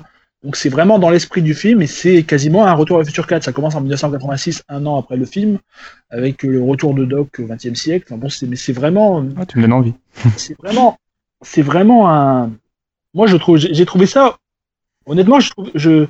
Bon après, moi, j'aime pas le, j'aime pas le Retour vers le futur 3, donc bon, je suis pas optimiste. hein. Je, je suis pas, euh, pardon, je suis pas objectif. Je, je trouve le jeu bien meilleur que le 3. Bon après, Hmm. bon, ça, c'est- moi. Bah, le 3 est le moins populaire. euh, T'es pas le seul à avoir des problèmes avec le 3. Mais... Honnêtement, pour une, une bonne partie du jeu et au niveau du 2, Ok. c'est plein de retours temporels avec plein de bazar. euh, enfin, la- la- ils foutent un merdier pas possible, ils doivent tout réparer. Enfin, c'est comme le 2 en pire en fait. D'accord. Et le jeu donc se retrouve sur Steam à 19 euros. Ou sur euh, Xbox One, si vous voulez. Voilà. Je sais plus à combien, mais il est sur Xbox One maintenant. D'accord. Cassim, quel est ton freetile de Oui. ce soir? Oui, alors euh, bah, rapidement, si vous avez aimé Retour à le futur, moi je vous conseille, si vous voulez un autre film, euh, je vous conseille euh, Contact, qui est fait par le même réalisateur et le, même- et qui a- et le même euh, compositeur. D'accord. Euh, donc ça n'a rien à voir avec euh, Retour à le futur dans le style, hein, mais c'est pas du tout une comédie ni rien, mais, euh, mais voilà, je vous conseille Contact. Euh, je crois que je l'avais déjà présenté dans la FCL en plus. mais bon. Je crois que tu en avais parlé, ouais. Euh, bref, Euh, sinon je voulais vous parler de l'émission Quotidien de Yann Barthès, euh, parce qu'en ce moment je la regarde. Bah, du coup, je regardais pendant longtemps à l'époque le Petit Journal, donc qui était son émission sur Canal+. Bah, alors c'était vraiment, moi je regardais au début quand c'était À l'intérieur de nulle part ailleurs. Ouais. Alors non, c'était à l'intérieur du grand journal. le mais- grand journal, pardon. mais, mais oui, c'est ça, c'est- on est d'accord. Euh, bref, c'était très, très court et quand, quand, avaient- quand il en avait transformé ça en une émission de 20, 25 minutes, 30 minutes euh, à Canal+, j'avais pas trouvé ça terrible, j'avais con- continué à regarder un petit peu, mais au bout d'un moment, je m'étais assez lassé. Euh, là, je regarde en ce moment Quotidien, en fait, qui est la même, en gros, c'est la même émission, mais il est passé chez TMC. Il appartient au groupe TF1 maintenant. Enfin, il travaille pour le groupe TF1. Euh, donc, c'est tous les soirs à 19h20 et je trouve ça. alors, c'est à la fois très drôle. Enfin, c'est donc c'est une émission de, je sais pas si les gens, les gens connaissent, je pense. Euh, c'est une émission de divertissement et à la fois d'information, euh, dans laquelle euh, il y a quand même des journalistes qui travaillent, mais c'est quand même une façon de regarder l'information qui se veut un peu humoristique, façon presque pour moi dans l'esprit des guignols de l'info ou du zapping, qui se veut en tout cas satirique, et essaye de dénoncer un peu la langue de bois, surtout des hommes politiques. Ça parle aussi de, médi de hum, un peu de people, ça parle, ça fait aussi promotion de musique et de films. Il y a souvent des acteurs qui viennent présenter leurs films, etc. Et euh, du coup, euh, et du coup, moi, j'étais assez convaincu par l'émission. Euh, voilà, en ce moment, je la regarde. Mine de rien, alors c'est con, mais les, détracteurs de, de cette émission et les détracteurs du petit journal aimaient bien dire qu'il y avait beaucoup de manipulation dans les images et de dire que c'était finalement pas du journalisme. Sauf, alors je trouve que du coup, il a justement assez bien évolué, euh, l'ami euh, Yann Barthès, euh, et que maintenant il fait beaucoup plus, il fait beaucoup moins de la manipulation, je trouve en tout cas moins de montage rigolo. Bon, il y a toujours ça, les montages rigolos avec euh, les hommes politiques, le nombre de fois où ils font eux dans leur, dans leur interview et oh, c'est trop drôle, ou le fait qu'ils se répètent d'une interview à l'autre, bon, ça aussi c'est très drôle, c'est de la langue de bois. Mais ils vont un peu plus loin que ça aussi, ils essayent de, bah, des fois d'analyser des trucs. euh, je sais pas, aujourd'hui par exemple, il y avait euh, sur l'affaire euh, Théo. Euh, c'est ça, oui, c'est l'affaire Théo. Il y a eu aux informations le fait que, soi-disant, la police aurait classé ça en accident. Or, c'est pas du tout la police, en fait, c'est pas du tout l'enquête. Enfin, c'est les journalistes qui ont mal présenté ça. Euh, c'est c'était la police, euh, c'est la police des polices en fait qui a classé ça comme accident, euh, alors que l'enquête juridique euh, pour agression et viol en fait elle continue par exemple. Donc c'est typiquement ce genre de, de rectificatif sur de la désinformation qu'ils font et qui font que pour moi quotidien est presque plus des vrais journalistes similaires au Canard enchaîné ou à Mediapart que la grosse masse des journalistes un peu qui servent la soupe en France. voilà, donc du coup, euh, voilà, c'est une émission que je recommande. Euh, moi, je la trouve très drôle. Tu sens qu'il y a une ambiance. euh, moi, je trouve, j'ai l'impression en tout cas que l'ambiance sur le plateau avec les ses invités, euh, ses chroniqueurs, etc., est assez sincère. En tout cas, surtout sur l'équipe. Euh, voilà, et je recommande cette émission que je trouve euh, est de bonne qualité. Voilà, D'accord. il y a un peu, il y a un peu beaucoup de pubs, mais ça c'est TF1. Mais Ça je sais pas si vous regardez. Ouais, ils- de temps en temps, Ils ont quand perdu on a le temps. Moi, j'ai regardé pendant longtemps, mais on va dire qu'au fil, au fil des années, c'est devenu de plus en plus long, et maintenant, je crois que ça dure une heure quasiment là sur. Ah ouais, non mais alors ça, j'ai il y a été la le premier pub. surpris. Non mais, j'ai, non mais j'étais le premier surpris, c'est que ça commence à 19h20 et ça finit à 20h50. Il fait 1h40 d'émission. Voilà, bah, je veux dire, euh, euh, moi avant, je regardais tous les jours. À l'époque, c'était euh, 10 minutes sur Canal Plus. Oui, je sais pas quoi, mais bon, maintenant, euh, Mmh. euh, voilà quoi. Je suis d'accord, ouais. Euh, non, non, mais l'émission fait 1h40. Mais par contre, il y a de tout. Euh, par exemple, non, mais en musique, c'est pas... donc tous les soirs, il y a 5 minutes euh, ou 10 minutes de concert, par exemple. Et la musique est super variée, quoi. Enfin, c'est, ça peut être de la musique classique, du métal, du, enfin, c'est. Donc, je trouve ça vachement enrichissant comme émission, quoi. Ça parle de, trucs à l'étranger, de politique étrangère, etc. D'accord, donc oui, ça remplace le journal et les, Ouais, les émissions vachement- culturelles euh, au sens large. Ouais, bah c'est bon. Après, c'est, ouais, ça reste une émission sur TMC de divertissement et tout. C'est pas non plus euh, Arte ou France 5. Hein. D'accord. bon, bah, du bon divertissement Ouais. euh, Oui, mais populaire. par contre, c'est euh, du bon. Ouais, voilà. Ok. Merci Cassim. Ouais, je voulais réagir. Moi, c'était parce que c'est faut trier, c'est dommage. Un coup t'as des guignols, un coup t'as un truc intéressant, un coup t'as un truc sérieux, un coup t'as des guignols. C'est Oui, oui. euh, il- Je comprends ce que tu veux dire. ça, ça doit mélanger un peu le- dans la tête de certains, certaines personnes qui réfléchissent peut-être un peu moins. euh, de, de faire le La tri ma- de ces infos-là. Ouais. Qu'est-ce qui est de la, du satirique euh, drôle, euh, fait Ouais. pour rire un peu, voilà, et qu'est-ce qui est un peu de la plus de la vraie information, Ouais, euh, exactement. Ou du, de l'investigation. Aussi. Ce qui m'a- moi j'aime bien aussi l'émission en général, mais euh, je vais parler des côtés que j'aime pas. C'est euh, c'est aussi cette, cette guéguerre qu'il y a eu là sur les réseaux sociaux avec le nouveau du petit journal là, je sais plus comment il s'appelle. Oh oui. Que c'est euh, c'est euh, j'ai l'impression qu'il cherche quand même le, il Le penche un peu vers le putaclic quand même. Ouais, vers le buzz. Voilà, c'est euh, tu- ils peuvent plus faire une émission sans que ça déclenche euh, des guerres sur. euh, ouais, voilà, Eldin, il dit euh, Florent, Euh, le gars de- du petit journal actuel sur Canal. Et, Ouais, en fait, l'émission Le Petit et, Journal euh, a continué sur Canal Plus en fait, sans Yann Barthès en fait. ça- il avec- paraît avec que un ça vaut plus grand chose. L'émission a continué. Il a emmené l'émission. Il y a le nom qui a continué. hein. Oui, voilà, c'est ça. Non, mais c'est exactement ça. Et il avait, voilà. il y a pas mal de rubriques et tout qu'il avait déposé au nom de sa société et tout, donc il est parti avec Yann Ouais. Barthès. Euh, Eldin, euh, il fait du Eldin, quoi. Il fait, il fait de l'interview euh, proche, euh, politique, euh, copain-copain, quoi. Euh, Ouais, mais voilà. c'est toujours, c'est, comme ce qu'il faisait sur, je sais plus qui avant, là. Il faisait déjà des interviews comme ça, je sais plus dans quelle ouais, émission. du coup, c'est plus le- du tout le petit journal. C'est plus la même chose. Ouais. Ouais.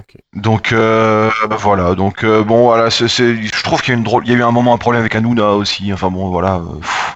ah, c'est- bon, après, bon, après, moi, je suis pas trop ça, mais oui, je suis d'accord qu'il y a ce un peu. Oui. Je suis Et puis euh, bon, bah, c'était F1 quoi. Aussi, euh, j'ai des gros a priori là-dessus. Donc. euh. Mais bref, c'est quand même à regarder. C'est vrai que c'est sympa, ça change et euh, voilà, ça change. Ok, merci David. Merci.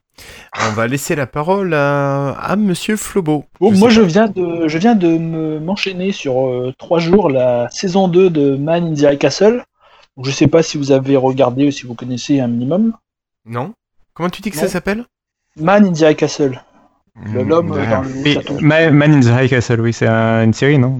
C'est Amazon. C'est comme Netflix. Ouais. euh, C'est comme, euh, c'est Amazon fait ses propres séries maintenant comme Netflix. Et donc c'est disponible aux abonnés Amazon Premium, donc euh, dont les Français, parce que maintenant les abonnés, les abonnés Amazon, euh, Amazon Premium français ont accès à Amazon Vidéo. Donc bon, c'est une, Et je crois que c'est VO avec des sous-titres par contre, mais bon, c'est déjà. Moi, pour moi, c'est ce qui est mieux, mais bon, c'est comme vous voulez. Et, euh, et euh, tu regardes ça où? Euh, Sur bah, si tu, web sur, euh, tu peux aller sur, euh, sur le site Amazon où il y a les applications, mais bon, pas sur Windows évidemment, mais sur les autres, euh, sur les autres plateformes, elles sont là. Ah et quand tu n'as que du que du Windows, tu peux pas les regarder. Bah si tu peux regarder sur la version web, mais c'est tellement nul, je trouve que le lecteur est tellement nul tu finis par faire comme moi, et tu, même si tu peux regarder également, tu finis par les télécharger et les regarder toi-même. D'accord. Mais bon, c'est fini comme ça. Mais bon, enfin bon, j'ai regardé, j'ai regardé, bon, la saison 2, il y a eu la saison 1 l'année dernière, la saison 2 vient de passer. Et donc ça se passe dans un univers alternatif où les nazis et les japonais ont gagné la Seconde Guerre mondiale.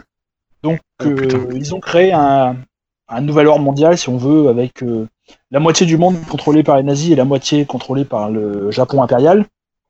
Et donc c'est une bon, on a un peu le le paradoxe entre les deux sociétés qui sont euh, du côté des nazis, ça a l'air une société très propre, très euh, très moderne, mais mais bon, euh, on sent bien que c'est très rigide. Et du côté japonais, c'est un peu plus ouvert, mais bon, ça reste. euh, Il y a tous ceux qui ne sont pas japonais, c'est des citoyens de seconde catégorie, si on veut. Et il commence à avoir une guerre froide, comme il y a eu entre les États-Unis et l'URSS dans le monde réel, entre les Japonais et les nazis. Et donc, bon, bah, c'est comme c'est là que la série se commence. Évidemment, il y a des, il y a encore des, des, des- des- des rébellions contre les, contre les occupants, parce que bon, les États-Unis ont été découpés en deux. L'Est des États-Unis contrôlé par les nazis, l'Ouest par les, par les Japonais. Bon, bon, c'est bon, ah, bah, c'est très, honnêtement, le, Amazon y a mis les moyens. C'est très, euh, bah, très bien fait comme euh, série. Bon, on s'y croirait presque.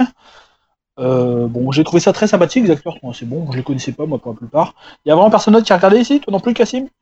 Euh, non, non, non, j'ai pas regardé, j'ai pas encore. euh, Je suis pas premium encore, du coup. Enfin, j'ai plus mon abonnement premium, du coup, je suis pas abonné Non. à Amazon, du coup, pas bon, après, bon, ça, il y a un petit côté science-fiction qui commence à arriver euh, à, bon, au fil de la, fin de la saison 1 et au début de la saison 2, même si les, les scénaristes disent que c'est pas de la science-fiction. Mais bon, ça c'est. Ça, euh, bon, c'est un spoiler, donc je vais pas, je vais pas balancer trop grand chose si vous voulez regarder un jour. D'accord. Euh, bon, and the Castle, pourquoi le titre en fait? C'est parce que bon, très bon, ça c'est pas un spoiler parce que dès le premier épisode, dès le premier ou le deuxième épisode, on le sait, c'est que bon, euh, les, les gens de les gens de cette réalité, enfin de cette réalité, découvrent des films qui montrent le monde de notre réalité à nous, où les États-Unis ont gagné la guerre avec l'URSS. Et Ouais. ils les regardent. Bon, bon, bon, euh, bon, c'est de là que vient un peu le côté science-fiction. Bon, on verra. Ça, c'est un autre. c'est- du détail dans la série. D'accord. Alors a priori, c'est basé sur euh, du Philippe Cadic, sur un c'est de- basé sur un, sur un roman, mais ils sont partis. euh, le tout début de la série euh, suit le roman, mais à partir de la fin de saison 1 à saison 2, ils partent complètement ailleurs. hein. C'est plus du tout. vu ce qui s'est passé, c'est la, la fin du roman est impossible déjà maintenant. D'accord. Donc ils sont partis sur leur histoire. hein. Ok. Bon, mais ça marche. Ok. Ben merci beaucoup, Flobo. Donc je pense que c'est une série que, dont tu nous as donné envie euh, de Ouais, découvrir. carrément. Il nous reste, euh, il nous reste, eh ben David, tiens, à toi. Moi, c'est pas un long freestyle parce que c'est un groupe que j'ai découvert euh, hier ou avant-hier qui s'appelle Balthazar. Peut-être que vous connaissez mieux que moi, du coup. Du tout. Non, ça vous dit quelque Je chose connais que de la famille. Picsou, moi, perso. Ah oui. Ou le roi mage Non, il y a un roi mage qui s'appelle comme ça aussi, Oui, je crois. oui, tout à fait. Et, euh, et euh, ils, viennent de sortir un album euh, Thin Walls. Alors je les ai découverts, ils étaient en, ils étaient en concert euh, tard dans la nuit sur une des chaînes, je sais plus laquelle, 8, 9 ou 10 là, de, du... Je sais plus exactement.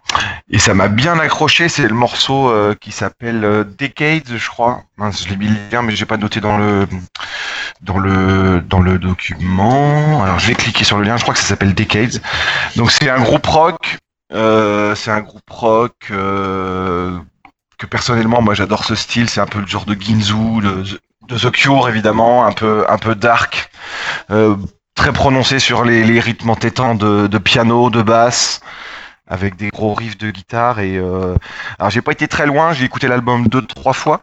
Donc euh, moi généralement comme j'adore euh, la musique, euh, j'écoute, euh, je l'écoute plusieurs fois pour me faire un avis définitif. Mais bon déjà si je écouté euh, plusieurs fois en bagnole euh, depuis hier, c'est que c'est que ça va me plaire. Donc euh, voilà, euh, je vous invite à aller voir une fois. Si ça vous plaît pas, c'est euh, c'est tant pis, mais euh, j'aurais balancé ça comme ça et je me dis s'il y a une personne qui qui va voir, j'aurais déjà gagné.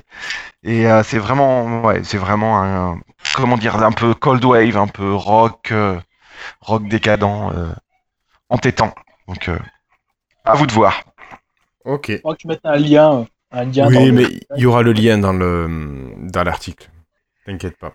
Euh, et il nous reste, euh, il nous reste, il nous reste qui? Il nous reste euh, Florian? Est-ce que j'avais déjà parlé de Steven Universe? Non. parle-en. Je j'ai toujours beaucoup de mal à faire des résumés, des trucs comme ça qui soient appealing, mais enfin qui soient qui donnent Vous envie. donne envie. Merci. Euh, en gros, c'est un cartoon qui est déjà plus tout jeune. hein. Je crois que ça a déjà 2-3 ans à la base sur les premières diffusions, qu'on peut maintenant trouver sur Internet, maintenant que j'ai une bonne connexion et que j'ai presque fini de regarder. Ouais. Et euh, bah, en gros, ça c'est centré autour de Steven, comme c'est étonnant. Un jeune garçon qui est pas juste un jeune garçon et qui va en fait... euh, j'ai vraiment du mal à le résumer, ça. C'est des épisodes, donc c'est des petites choses, hein, ça dure que 10 minutes en fait par épisode, et, euh, en gros, bah, il va vivre plein d'aventures euh, sur Terre ou pas, et, et comment dire, il y a des extraterrestres un peu, mais enfin c'est dur d'en dire de dire des trucs sans en dire trop parce qu'il y a quand même des révélations tout ça mais en tout cas les personnages ont des personnalités assez différentes assez prononcées je trouve le design des personnages est assez euh, comment dire le, le style graphique il fait assez moderne mais le design des personnages il est assez tranché aussi ce que je trouve plutôt sympa du coup et euh, globalement j'aurais tendance à dire que ça ça un peu c'est pas du feel good mais un peu quand même et c'est dans Oui, bah, très, très. C'est un peu dans du voilà ouverture d'esprit euh, dans des trucs euh, aider les autres enfin des c'est assez positif et tout et je trouve ça vachement cool. Euh, j'ai pas très bien résumé mais du coup Bah, si tu veux en dire plus. Ouais, non, mais juste sur l'histoire, sur le scénario, euh, sans en dire trop, parce qu'effectivement, c'est une série qui se hein. dévoile au fur et à mesure. En fait, ce que tu peux dire, c'est quand même que c'est donc c'est un garçon, ouais, il, je sais plus, il a 11 ans, un truc comme ça, à peu près. oui oui Euh, la dizaine d'années, quoi. C'est, il est ado, il commence en ado, quoi. Il commence en adolescence. Euh, et c'est un garçon qui est mi-humain, en fait, mi-gemme, mi-gemme de cristal. Donc c'est ça dont tu parlais, les extraterrestres, c'est Oui, mais- cristal. Euh, bon, on va pas trop en parler des gemmes de cristal, mais Ouais, c'est en gros, c'est des héros qui ont pr- promis de défendre la planète Terre. On, découvre, on en découvrira plus après sur leur motivation et sur leur histoire, euh, pourquoi ils sont là et pourquoi ils défendent la Terre et de quoi ils défendent, euh, de contre quoi ils la défendent. Mais du coup, donc c'est un humain euh, mi- mi-humain, mi, mi gemme. Euh, alors pourquoi il est mi-gemme en fait? Bah, Parce que sa mère en fait a dû, euh, en fait ce- c'est un peu tragique. Bah ouais. euh, les, les, en fait, les, euh, les gemmes sont uniques euh, et elles se re, en fait, euh, donc c'est vraiment un cristal. C'est par exemple euh, bon, un cristal rouge, quoi, Améthyste. euh, améthyste, etc. Et donc en fait, euh, la gemme en fait est un, est- pour, pour faciliter, pour, pour simplifier, je vais dire qu'elle est invincible. Tu- Si tu détruis son corps, elle peut se reconstituer. Euh, Ouais. euh, simplifier comme ça. simplifie Euh, et, euh, et du coup, en fait, pour euh, bah, Rose Quartz, en fait, qui était sa mère, est tombée amoureuse d'un humain et pour euh, avoir un enfant, euh, elle a dû en fait euh, abandonner sa forme physique en fait et elle s'est plus ou moins réincarnée dans son enfant en fait. En gros. Enfin, il, il explique pas exactement, il précise, il explique pas trop comment ça marche la reproduction entre gemmes et humains, mais euh, mais en gros c'est plus ou moins ça quoi. Et en gros du coup donc sa mère n'est plus là. Euh, et donc il est fils, euh, il est semi, enfin il est mis orphelin quoi. Il y a plus que son père euh, qui est un rocker euh, raté quoi. Enfin c'est un, c'est- un gros raté quoi son père. Enfin c'est Oh, c'est Ah pas bah. raté. ah bah non mais au sens de la société il est. Ah oui, au sens de la société, mais au sens complètement, de la société il, c'est un- il vit dans son canyon quoi si tu veux. Oui, comme- oui, non, ça c'est sûr. Dans son van et, et il tient un carouache. Et il a raté un petit peu sa, sa carrière de rocker. Quoi. Euh, voilà, mais donc c'est une série, euh, c'est une super série sur euh, sur euh, bah, l'entraide, oui, sur les sentiments, sur plein de choses. Et c'est une, de- je pense, que c'est une des meilleures séries à faire regarder à un enfant. Ah, c'est trop bien. et voilà, donc c'est, Et- enfin, je, voilà. Oui. Et après, t'en as même dit déjà bien, personnages- t'as déjà dit plein de choses. Il y a même des personnages trans, c'est tout. Voilà. Bref. Euh, oui, Euh. et puis euh, du coup, il y a, ça c'est bien aussi sur l'évolution des genres, etc. Mais euh, t'as, hum, et t'as une super bande son aussi.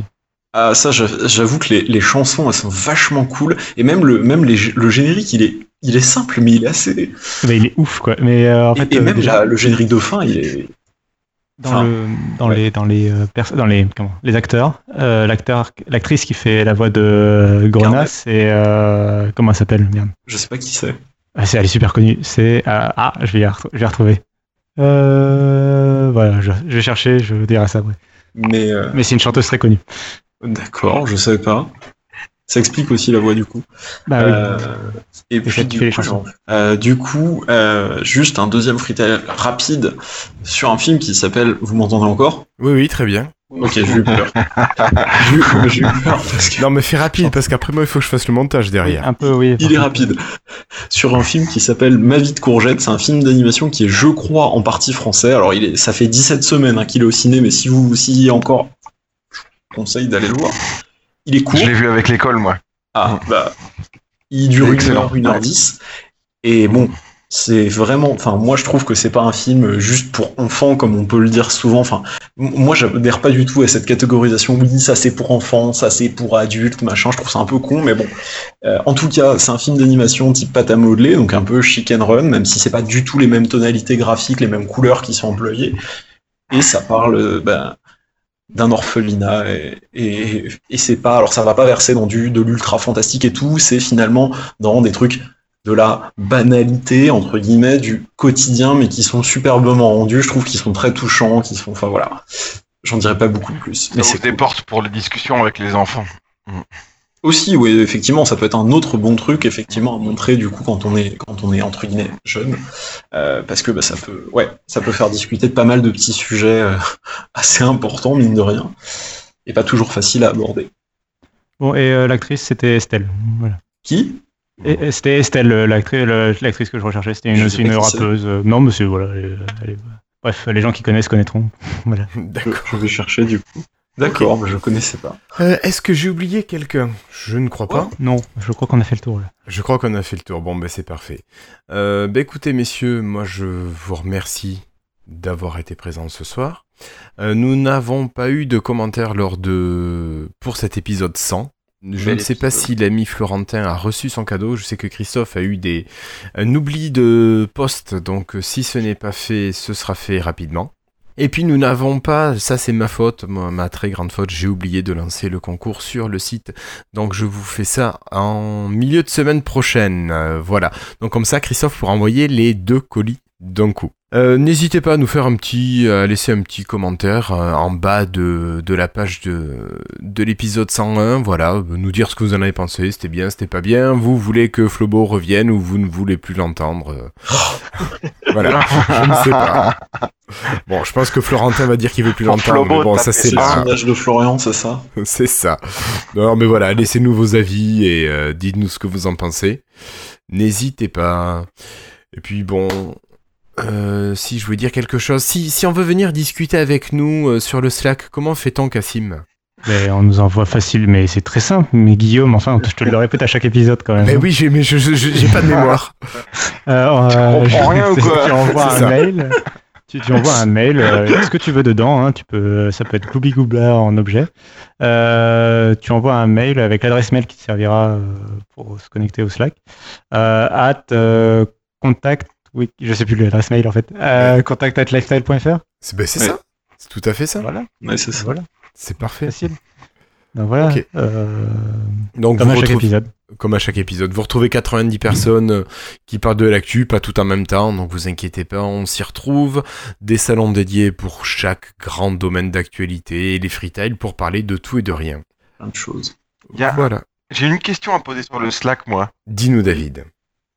C'est parce que l'autre jour, je sais plus comment, j'ai vu passer dans un, un channel le fait qu'on parlait d'un autre channel. Et en fait, euh, ben, je me suis dit, tiens, il y a un channel là que, que je suis pas dessus. Et euh, en fait, je l'ai trouvé par hasard. Et comment on fait euh, si, Ah. si on veut tous les voir d'un coup? Il faut aller sur Channel. Il faut cliquer sur Channels et en fait ça t'affiche la liste. Mais tu peux pas tous les, tu peux pas voir les channels dans lesquels tu n'es pas en fait. C'est pour ça. Bah oui, mais Ah, alors, non, c'est bizarre non, parce que. non, mais justement, donc t'es- quand tu vas dans Slack, euh, sur euh, PC, hein, tu ouvres ton Slack et tu Mhm. cliques sur Channels et tu vas voir la liste complète de tous les channels euh, qui C'est existent. bien ce que je dis. Actuellement, Oui, nous oui, en non, avons mais- 20 euh, qui ne sont Et euh, d'ailleurs, pas les premiers tout en fait dans la liste, dans la dans la liste, les premiers en fait seront euh, ceux que qui- que Dans tu tu es. proposes de rejoindre. Non? Ah, Je croyais. All Thread. Ah, c'est ça, All Thread. Il y, en a 13 en tout, donc bon, tant que tu Ouais. les as pas tous. Euh, il y en a j'en ai 20. 20. Euh, oui, 13, pardon, 13. 13. On en a supprimé. Non, non, mais. euh, Non, non. Puis. Il y en a qui sont Ouais. fermés. Oui, aussi. voilà, c'est ça en fait. Plusieurs. Bref. 7 quoi. 13. Ah oui, channel. C'est comme- Windows, ça a été simplifié. Mais non, moi, il me propose de créer des channels. Bon, enfin, bon, on Non, verra non, ça ne plus tard. clique- non, non, tu ne cliques pas sur le plus à côté de Channels. Sur le plus, il faut cliquer sur le mot Channels. Voilà. Et Channels avec entre parenthèses euh, 13 ou 20, Ah, d'accord. Peut-être. Ok. Oui, 13. Voilà. Alors sinon, tu as notre bot qui sur le Slack, dans l'onglet, dans le channel général, t'as déjà mis la liste des channels ouverts à tout le public. Oui. Merci Florentin. C'est pratique ce bot. Il est vachement mieux que Cortana, je trouve, hein, quand même. Ça, on a quand même deux bots super. Mm. voilà. Bon, ben messieurs, un petit mot ou un grand mot avant de se quitter. Cassim Euh, ben, merci de nous avoir suivis jusque-là. euh, et euh, désolé pour l'épisode qui euh, est super long, surtout à cause de Florian, mais ça, on le dira pas. Mais voilà. Non, non, on le Eh, dira. J'avais pas dit lequel des deux c'était, et tu t'es reconnu, j'y fais rien. Moi j'ai rien fait. Ouais. Je plaisante. Merci Cassim. Euh, David, Bonsoir. merci. Flobo, Ouais, bah, ouais, c'est vrai, c'est moi un peu retardé sur certains points, mais bon, c'était intéressant. Ouais, merci de m'avoir invité, c'était sympa, et puis bon, euh, à la prochaine fois, à la prochaine fois. ça marche. Merci Florian. Euh, Florian, si. Euh, je souhaite à tout le monde une bonne soirée. C'était, je pense, un bon épisode. Je pense également. Soutenez-nous sur Patreon, on est encore très loin de pouvoir s'offrir un, un assistant parlementaire. Oui, non mais vise-t-on un assistant parlementaire? Ah, non, non, mais Non. non, je- juste, euh, voilà, on est très loin, c'est tout. Voilà. C'est vrai. Pas non plus aller à la build. Non, non, non. Par contre, on ne peut pas encore envoyer Cassim à la build. Ça, c'est dommage. Ah oui, parce qu'on a dit qu'on t'envoyait toi, Cassim, au fait. Ah bon Oui. D'accord. T'as pas le choix, c'est fait. J'étais pas là, j'étais pas là quand ça a été décidé. Non, non. Les absents ont toujours tort, de toute façon, c'est bien connu. Voilà, bah écoutez, pour moi, moi je vous remercie tous d'avoir été présents. Merci beaucoup Flobo d'avoir été présent ce soir et puis t'as donné un sacré coup de main sur les news aussi. Donc vraiment, merci beaucoup. Et je vous dis à très bientôt. Normalement, dans deux semaines, il va falloir qu'on discute de la date parce que ça tombe pendant les congés scolaires. euh, Oula, caler tout ça. ouh. À Calais. Voilà. Euh, ben, en tout cas, merci beaucoup. Retrouvez-nous sur le Slack ou retrouvez-nous sur lifestyle, lifestyle.fr. Et puis, dans tous les cas, je vous dis à très bientôt. Au revoir tout le monde. Salut. Salut.